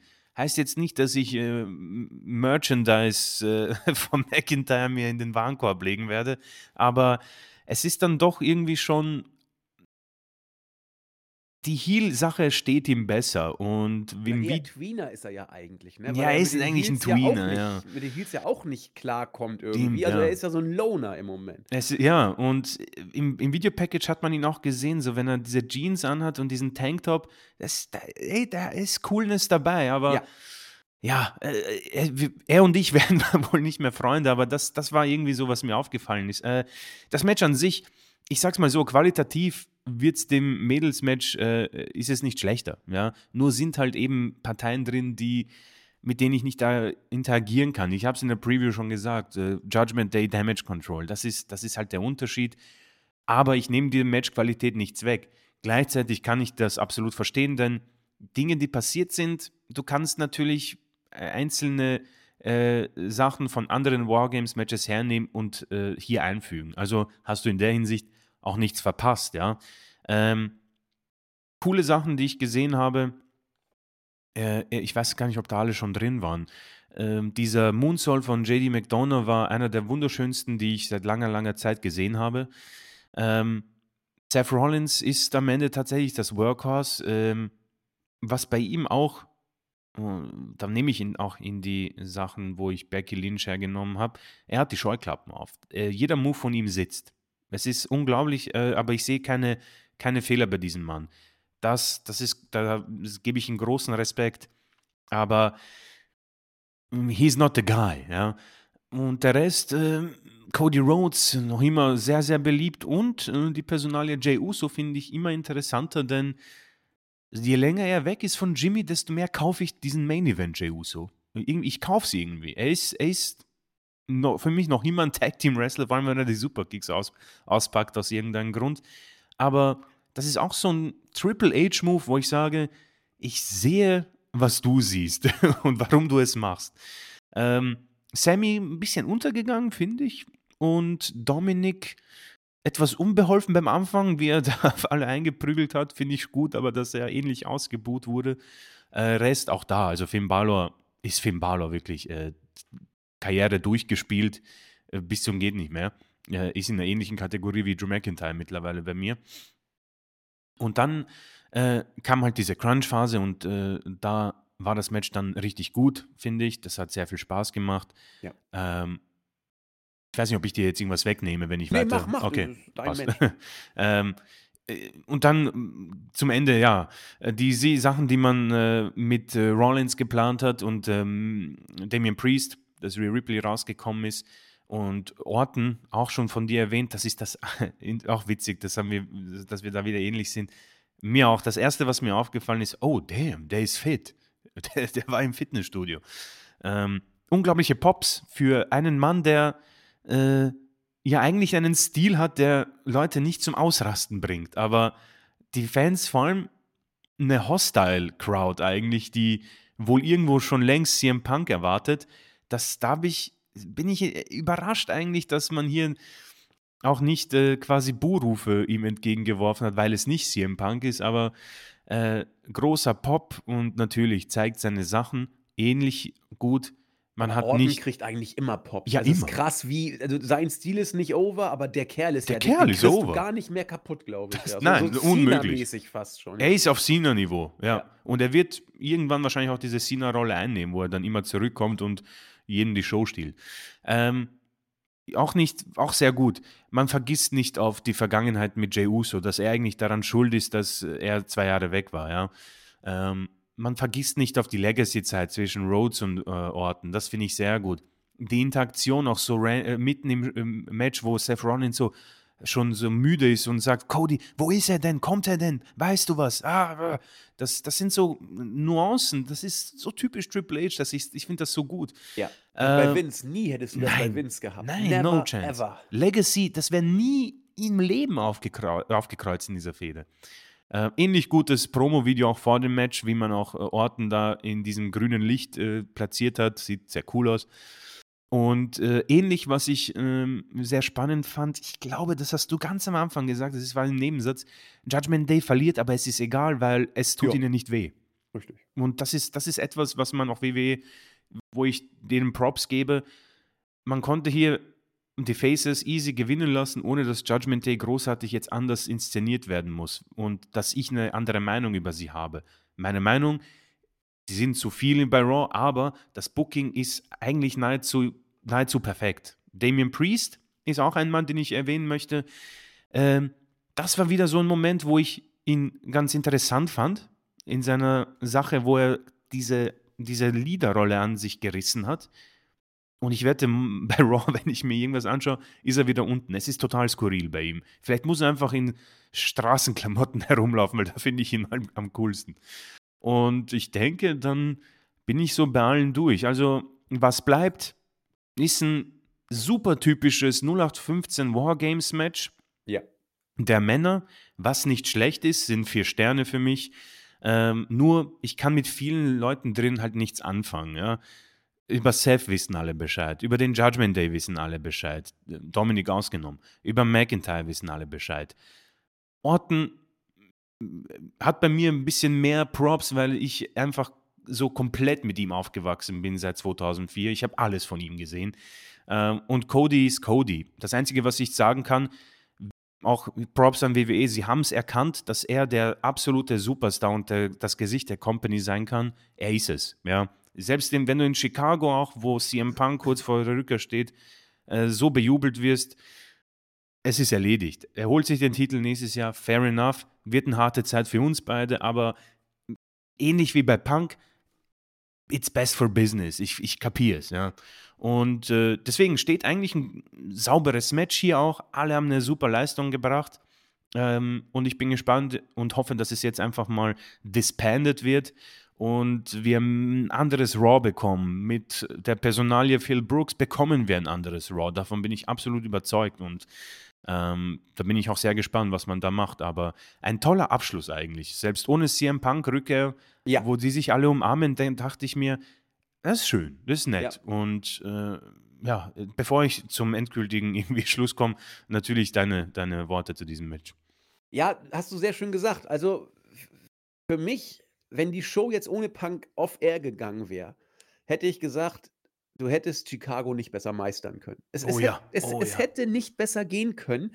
Äh, also ich gehöre zu denen, die Punk nicht erwartet hätten. Ich, ich gehöre auch zu denen, die nicht erwartet hätten, dass man ihn erwarten könnte. Also ich hätte, also die Crowd, die hier CM Punk gefordert hätte, hätte ich nicht verstanden, weil äh, die Dirt Sheets waren eindeutig. Man hat im Vorfeld alles auf Orten gesetzt. Man hat Orten während der Show noch heiß gehalten. Man hat, äh, habe ich ja schon zweimal gesagt, man hat Rias äh, Cash-In-Versuch gebracht und man hat für Orten den denkbar perfekten Pop rausgeholt. Äh, der, der Pop wäre sowieso groß gewesen, weil es einfach Orten ist. Aber du hast den nochmal perfekt inszeniert und er ist nochmal äh, intensiver gewesen. Obwohl alle zu diesem Moment Nee, sogar ich. Ich hätte es nicht mal für möglich gehalten, dass Orton jetzt kommt, sondern ich hätte sogar, man hätte Ortons Comeback überspielt mit dem Cash-In und selbst das hätte ich gekauft und hätte gesagt, okay, das ist doch was. Das ist doch mal was, um Ortons Comeback rauszupacken. Aber und wir alle wussten, dass er kommt, weil dafür hat man es zu oft betont, dass er jetzt noch nicht da ist. So, und ähm, das wäre perfekt gewesen. Ja, also alle die, die irgendwie im Vorfeld noch gedacht hätten, dass Punk kommen würde, äh, hätte man zum Schweigen gebracht, weil man A im Vorfeld klare Kante gemacht hätte. Er kommt sowieso nicht, weil die Dirt Sheets mitgespielt haben. Er kommt sowieso nicht. Und weil man äh, alles um Orten perfekt inszeniert hat. Ein super Feel-Good-Moment für die Faces. Alles gut. Du hättest sozusagen Chicago gemeistert. Äh, und es klingt jetzt komisch. Punk war fast ein Fremdkörper am Ende, dass er dann da nochmal kommt bei dem Feelgood-Moment. Ähm, es wirkte so, dass er der Fremdkörper für seine eigene Inszenierung war, ein Stück weit. Und müssen wir jetzt mal gucken, was passiert. Genau wie du wird es, glaube ich, dass äh, alles auf Raw hinausläuft. Das war mit Rawlins entsprechend inszeniert, wenngleich man es beim Pay-Per-View ja nicht gebracht hat. Ja, das sind, äh, die Kamera hat nicht einmal auf äh, Rawlins äh, geschwenkt und seine Reaktion gesehen äh, oder eingefangen. Äh, das lässt das so ein bisschen offen, aber es schreit viel, dass Punk zu Raw geht, um äh, entsprechend mit Rawlins dann zu fäden. Ja, ich möchte auch nicht mehr viel dazu sagen. Eine Sache vielleicht noch zu zwei Personen, die du angesprochen hast, äh, Sami Zayn und Jey Uso. Äh, Sami Zayn sagtest du, blieb ein bisschen blass, das stimmt. Ich, ich finde, man hat, äh, aber auch hier Stichwort Details, man hat gesehen, was ihn ausmacht. Ja, also er ist der nette Kerl, er, er kommt als solcher rüber, wirkt, finde ich, immer authentisch. Ich weiß nicht wieso. Er wirkt für Mhm. mich immer authentisch, wenn er vorm, äh, äh, von der Kamera steht, macht seine Rolle super, weil da eben, glaube ich, auch viel von ihm drin ist, ohne ihn zu kennen. Also immer mit Vorsicht, diese Aussage zu sehen. Ähm, passt schon. Jay Uso bin ich auch bei dir, funktioniert eigentlich, blöd nur, dass es kein Ziel für ihn gibt, ja. Der ist jetzt da und Ja, äh, hast ihn halbwegs over gekriegt und ist relativ heiß, aber äh, ist wie ein Schiff auf hoher See, das keinen Hafen hat, den er ansteuern kann. Äh, vielleicht IC Ja, vielleicht Ja, IC-Champion mit ja. mit Gunther. Was anderes sehe ich nicht, weil er aus'm, äh, äh, Titelpicture wird er wird er da wird er raus sein erst mal. Ähm, muss man gucken, was mit LA Knight passiert. Der dümpelt ja aber eh im blauen Brand rum, ist also eigentlich auch kein Faktor. Äh, und wenn du jetzt, äh, erst mal, äh, äh, hier Punk mit Rollins fäden lässt, Cody schw schwebt ja zwischen allen Sternen sozusagen herum, äh, und, äh, Jey Uso heiß hast, dann musst du mit Jey auf Gunther gehen. Also, sonst, äh, verpufft er im Nirgendwo letzten Endes. Also, mal gucken. Also, das war so mein Gefühl auch mit Mensch, Jey, das das das das klappt eigentlich ganz gut. Schade nur, dass es in keine Richtung geht und sich dann in 'n paar Wochen vielleicht abgekühlt haben wird. Äh, also, du hast jetzt das Problem, was auch 'n geiles WWE-Problem ist eigentlich, dass du Leute hast, die over sind, für die du erst mal 'ne Story jetzt finden musst. Früher hast du 'ne Story versucht zu finden, um Leute over zu kriegen. Jetzt hast du 'n anderes Problem und das zeigt, wo, äh, Hunter grade mit WWE steht. Es ist es ist 'ne sehr gute Situation, zumindest wie Chris und ich sie hier wahrnehmen. Und, äh, ja, man darf gespannt sein, äh, mit der, äh, Personalie CM Punk. Vince wird sich freuen, wird jetzt viel 'n bisschen shake things up a little bit gemacht und mal gucken, was im roten Brand passiert. Mal gucken, wie Punk funktioniert. Dann halte ich es durchaus nicht für ausgeschlossen, dass man ihn gegen Reigns stellt bei, äh, WrestleMania, äh, um ihn da verlieren zu lassen und Cody dann ein Jahr später. Also, da ich habe keine Ahnung, was da jetzt, äh, laufen wird. Ich denke, es wird viel von den nächsten Wochen abhängen, äh, wie sich, ähm, Punk akklimatisiert bei WWE, wie er von den Fans aufgenommen wird. Und, äh, ja, das lassen wir, glaube ich, alle auf uns zukommen. Wir haben schon wieder viel zu lange geredet. Ja. Deswegen, Chris, würde ich sagen, machen wir mal letzte Worte, wa? Ja, also, äh, das Einzige, was ich noch sagen kann, ist, das hier war ein sauberer Pay-per-View. Ja. Ähm, äh, na, versteht mich nicht falsch, hier in diesem Pay-per-View gibt's kein Fünf-Sterne-Match. Das schafft AEW grundsätzlich bei jedem Pay-per-View. Aber ich muss es einfach unterstreichen. Du bist hier einfach super schnell durch und siehst nichts Schlechtes. Nichts an diesem Pay-per-View war schlecht. Nichts. Ja. Wir hatten ein tolles Damen-Match, also das Eröffnungsmatch. Die Midcard, das kannst du alles genauso bringen. Ja, die Midcard Problemlos. war Midcard, ja. Perfekt. Vielleicht einen besseren Co-Main-Event, aber ich denke, das liegt einfach an diesem Wargames-Prinzip. Die Wargames überstrahlen das einfach. Deswegen Ja. glaube ich einfach, wenn im Main-Event äh, Orton gegen Rollins steht, dann ist wahrscheinlich das Women's World Match auch ein bisschen anders. Aber ich denke, mit einer anderen Partnerin ist das auch noch, noch besser. Das heißt, WWE hat hier sogar noch Luft nach oben. Aber trotzdem fand ich das einen der besten Pay-Per-Views in letzter Zeit, weil ich, es wurde mit den Gefühlen gespielt auf eine sehr gute Art und Weise. Ja. Ich wurde belohnt, dass ich WWE-Produkt schaue, mit Kleinigkeiten, mit Nuancen, ja. Äh, Storytelling ist im Moment so überragend stark. Und du hattest nicht mal deine Top Guys. Bloodline gar nicht da. LA Knight gar nicht da. Cena war nicht da, ja. Und das zeigt, dass man es tatsächlich geschafft hat. Und das zeigen die beiden Wargames-Matches, egal was du von Judgment Day hältst oder nicht. Du hast Stables, die verdammt stark sind. Damage Control, Bloodline, Judgment Day. Und du hast verdammt viele Faces, die stark sind. Allein Jey Uso, Rhodes, Sammy, äh, Orton, Rollins. Also, man hat es tatsächlich geschafft, oder Triple H, in kurzer Zeit mir eine Card zu präsentieren, wo ich sage, oh je, also das, das macht ja alles Sinn. Das ist in Vince McMahon unmöglich gewesen. Ähm, bevor ich jetzt wieder in einen zu langen Monolog gehe, es hat, irgend, es hat einfach Spaß gemacht, ein Feel-Good-Faktor und ja, die Comeback eines Superstars, wo ich wahrscheinlich irgendwie sogar alleine stehe, von einem Mann, den ich, ich, ich würde mit dem kein Bier trinken, aber ich, ich habe so Bock und ich bin irgendwie happy, dass er da ist, denn Raw war positiv, aber wenn er rauskommt und eine Promo hält, wenn, ich, wenn die Ankündigung kommt bei Twitter, dass er, dass er die Show öffnen wird, ich habe Bock drauf. Und das habe ich, das ich bei WWE lange nicht gehabt. Lange nicht, wo ich sage, ich will diesen Teil von Raw sehen. Ich will es sehen. Und das ist, das ist heftig. Das habe ich nicht mehr erlebt, äh, nicht mehr geglaubt in me- meinem Alter, hört sich alt aber ich denke, die Leute wissen. Deswegen, unterm Strich, eine wirklich saubere Feel-Good-Show, die man, die, da kann ich echt eine Empfehlung ausgeben. Sogar auch für die Midcard. Vielleicht kann man ein bisschen spulen beim Main-Event, aber saubere Show. Ja, bin ich bei dir. Und äh, damit äh, entlassen wir euch in die Vorweihnachtszeit sozusagen. Es kommen ja keine Pay-per-Views mehr von WWE, sondern jetzt erstmal nur die, die Weeklies, die wir natürlich weiter bearbeiten werden. Wir werden auch einen Weihnachtspodcast machen. Äh, Der gute Zack Attack hat schon gesagt, er wird dabei sein. Wir gucken mal, ob wir live gehen. Ich habe unseren Fake Julian gefragt. Also wird dann irgendwie wohl die paar Tage vor Weihnachten so einen Live-Podcast geben. Also sonst machen wir es, ähm, schneiden wir es zusammen und stellen es dann danach äh, als, als Aufnahme online, vielleicht auch live. Haltet die Augen offen. Ähm, auf jeden Fall wird Zack Attack wohl dabei sein. Zumindest hat er das bereits äh, gestern so mit mir abgesprochen. Also hoffen wir, dass zeitlich auch alles dabei bleibt. Ansonsten werden wir dann ja auch zum Royal Rumble, der im neuen Jahr kommt, auch Chris Mania wieder aufnehmen mit vielen neuen Quizfragen. Äh, und zur Überbrückung haben wir einen äh, Chris Mania-Kalender tatsächlich rausgebracht. Ja, äh, wir haben ihn umbenannt, nicht Chris Mania, sondern äh, ja Quiz Mania. Das äh, macht vielleicht deutlich, dass es nicht um Chris, sondern ums Quiz geht.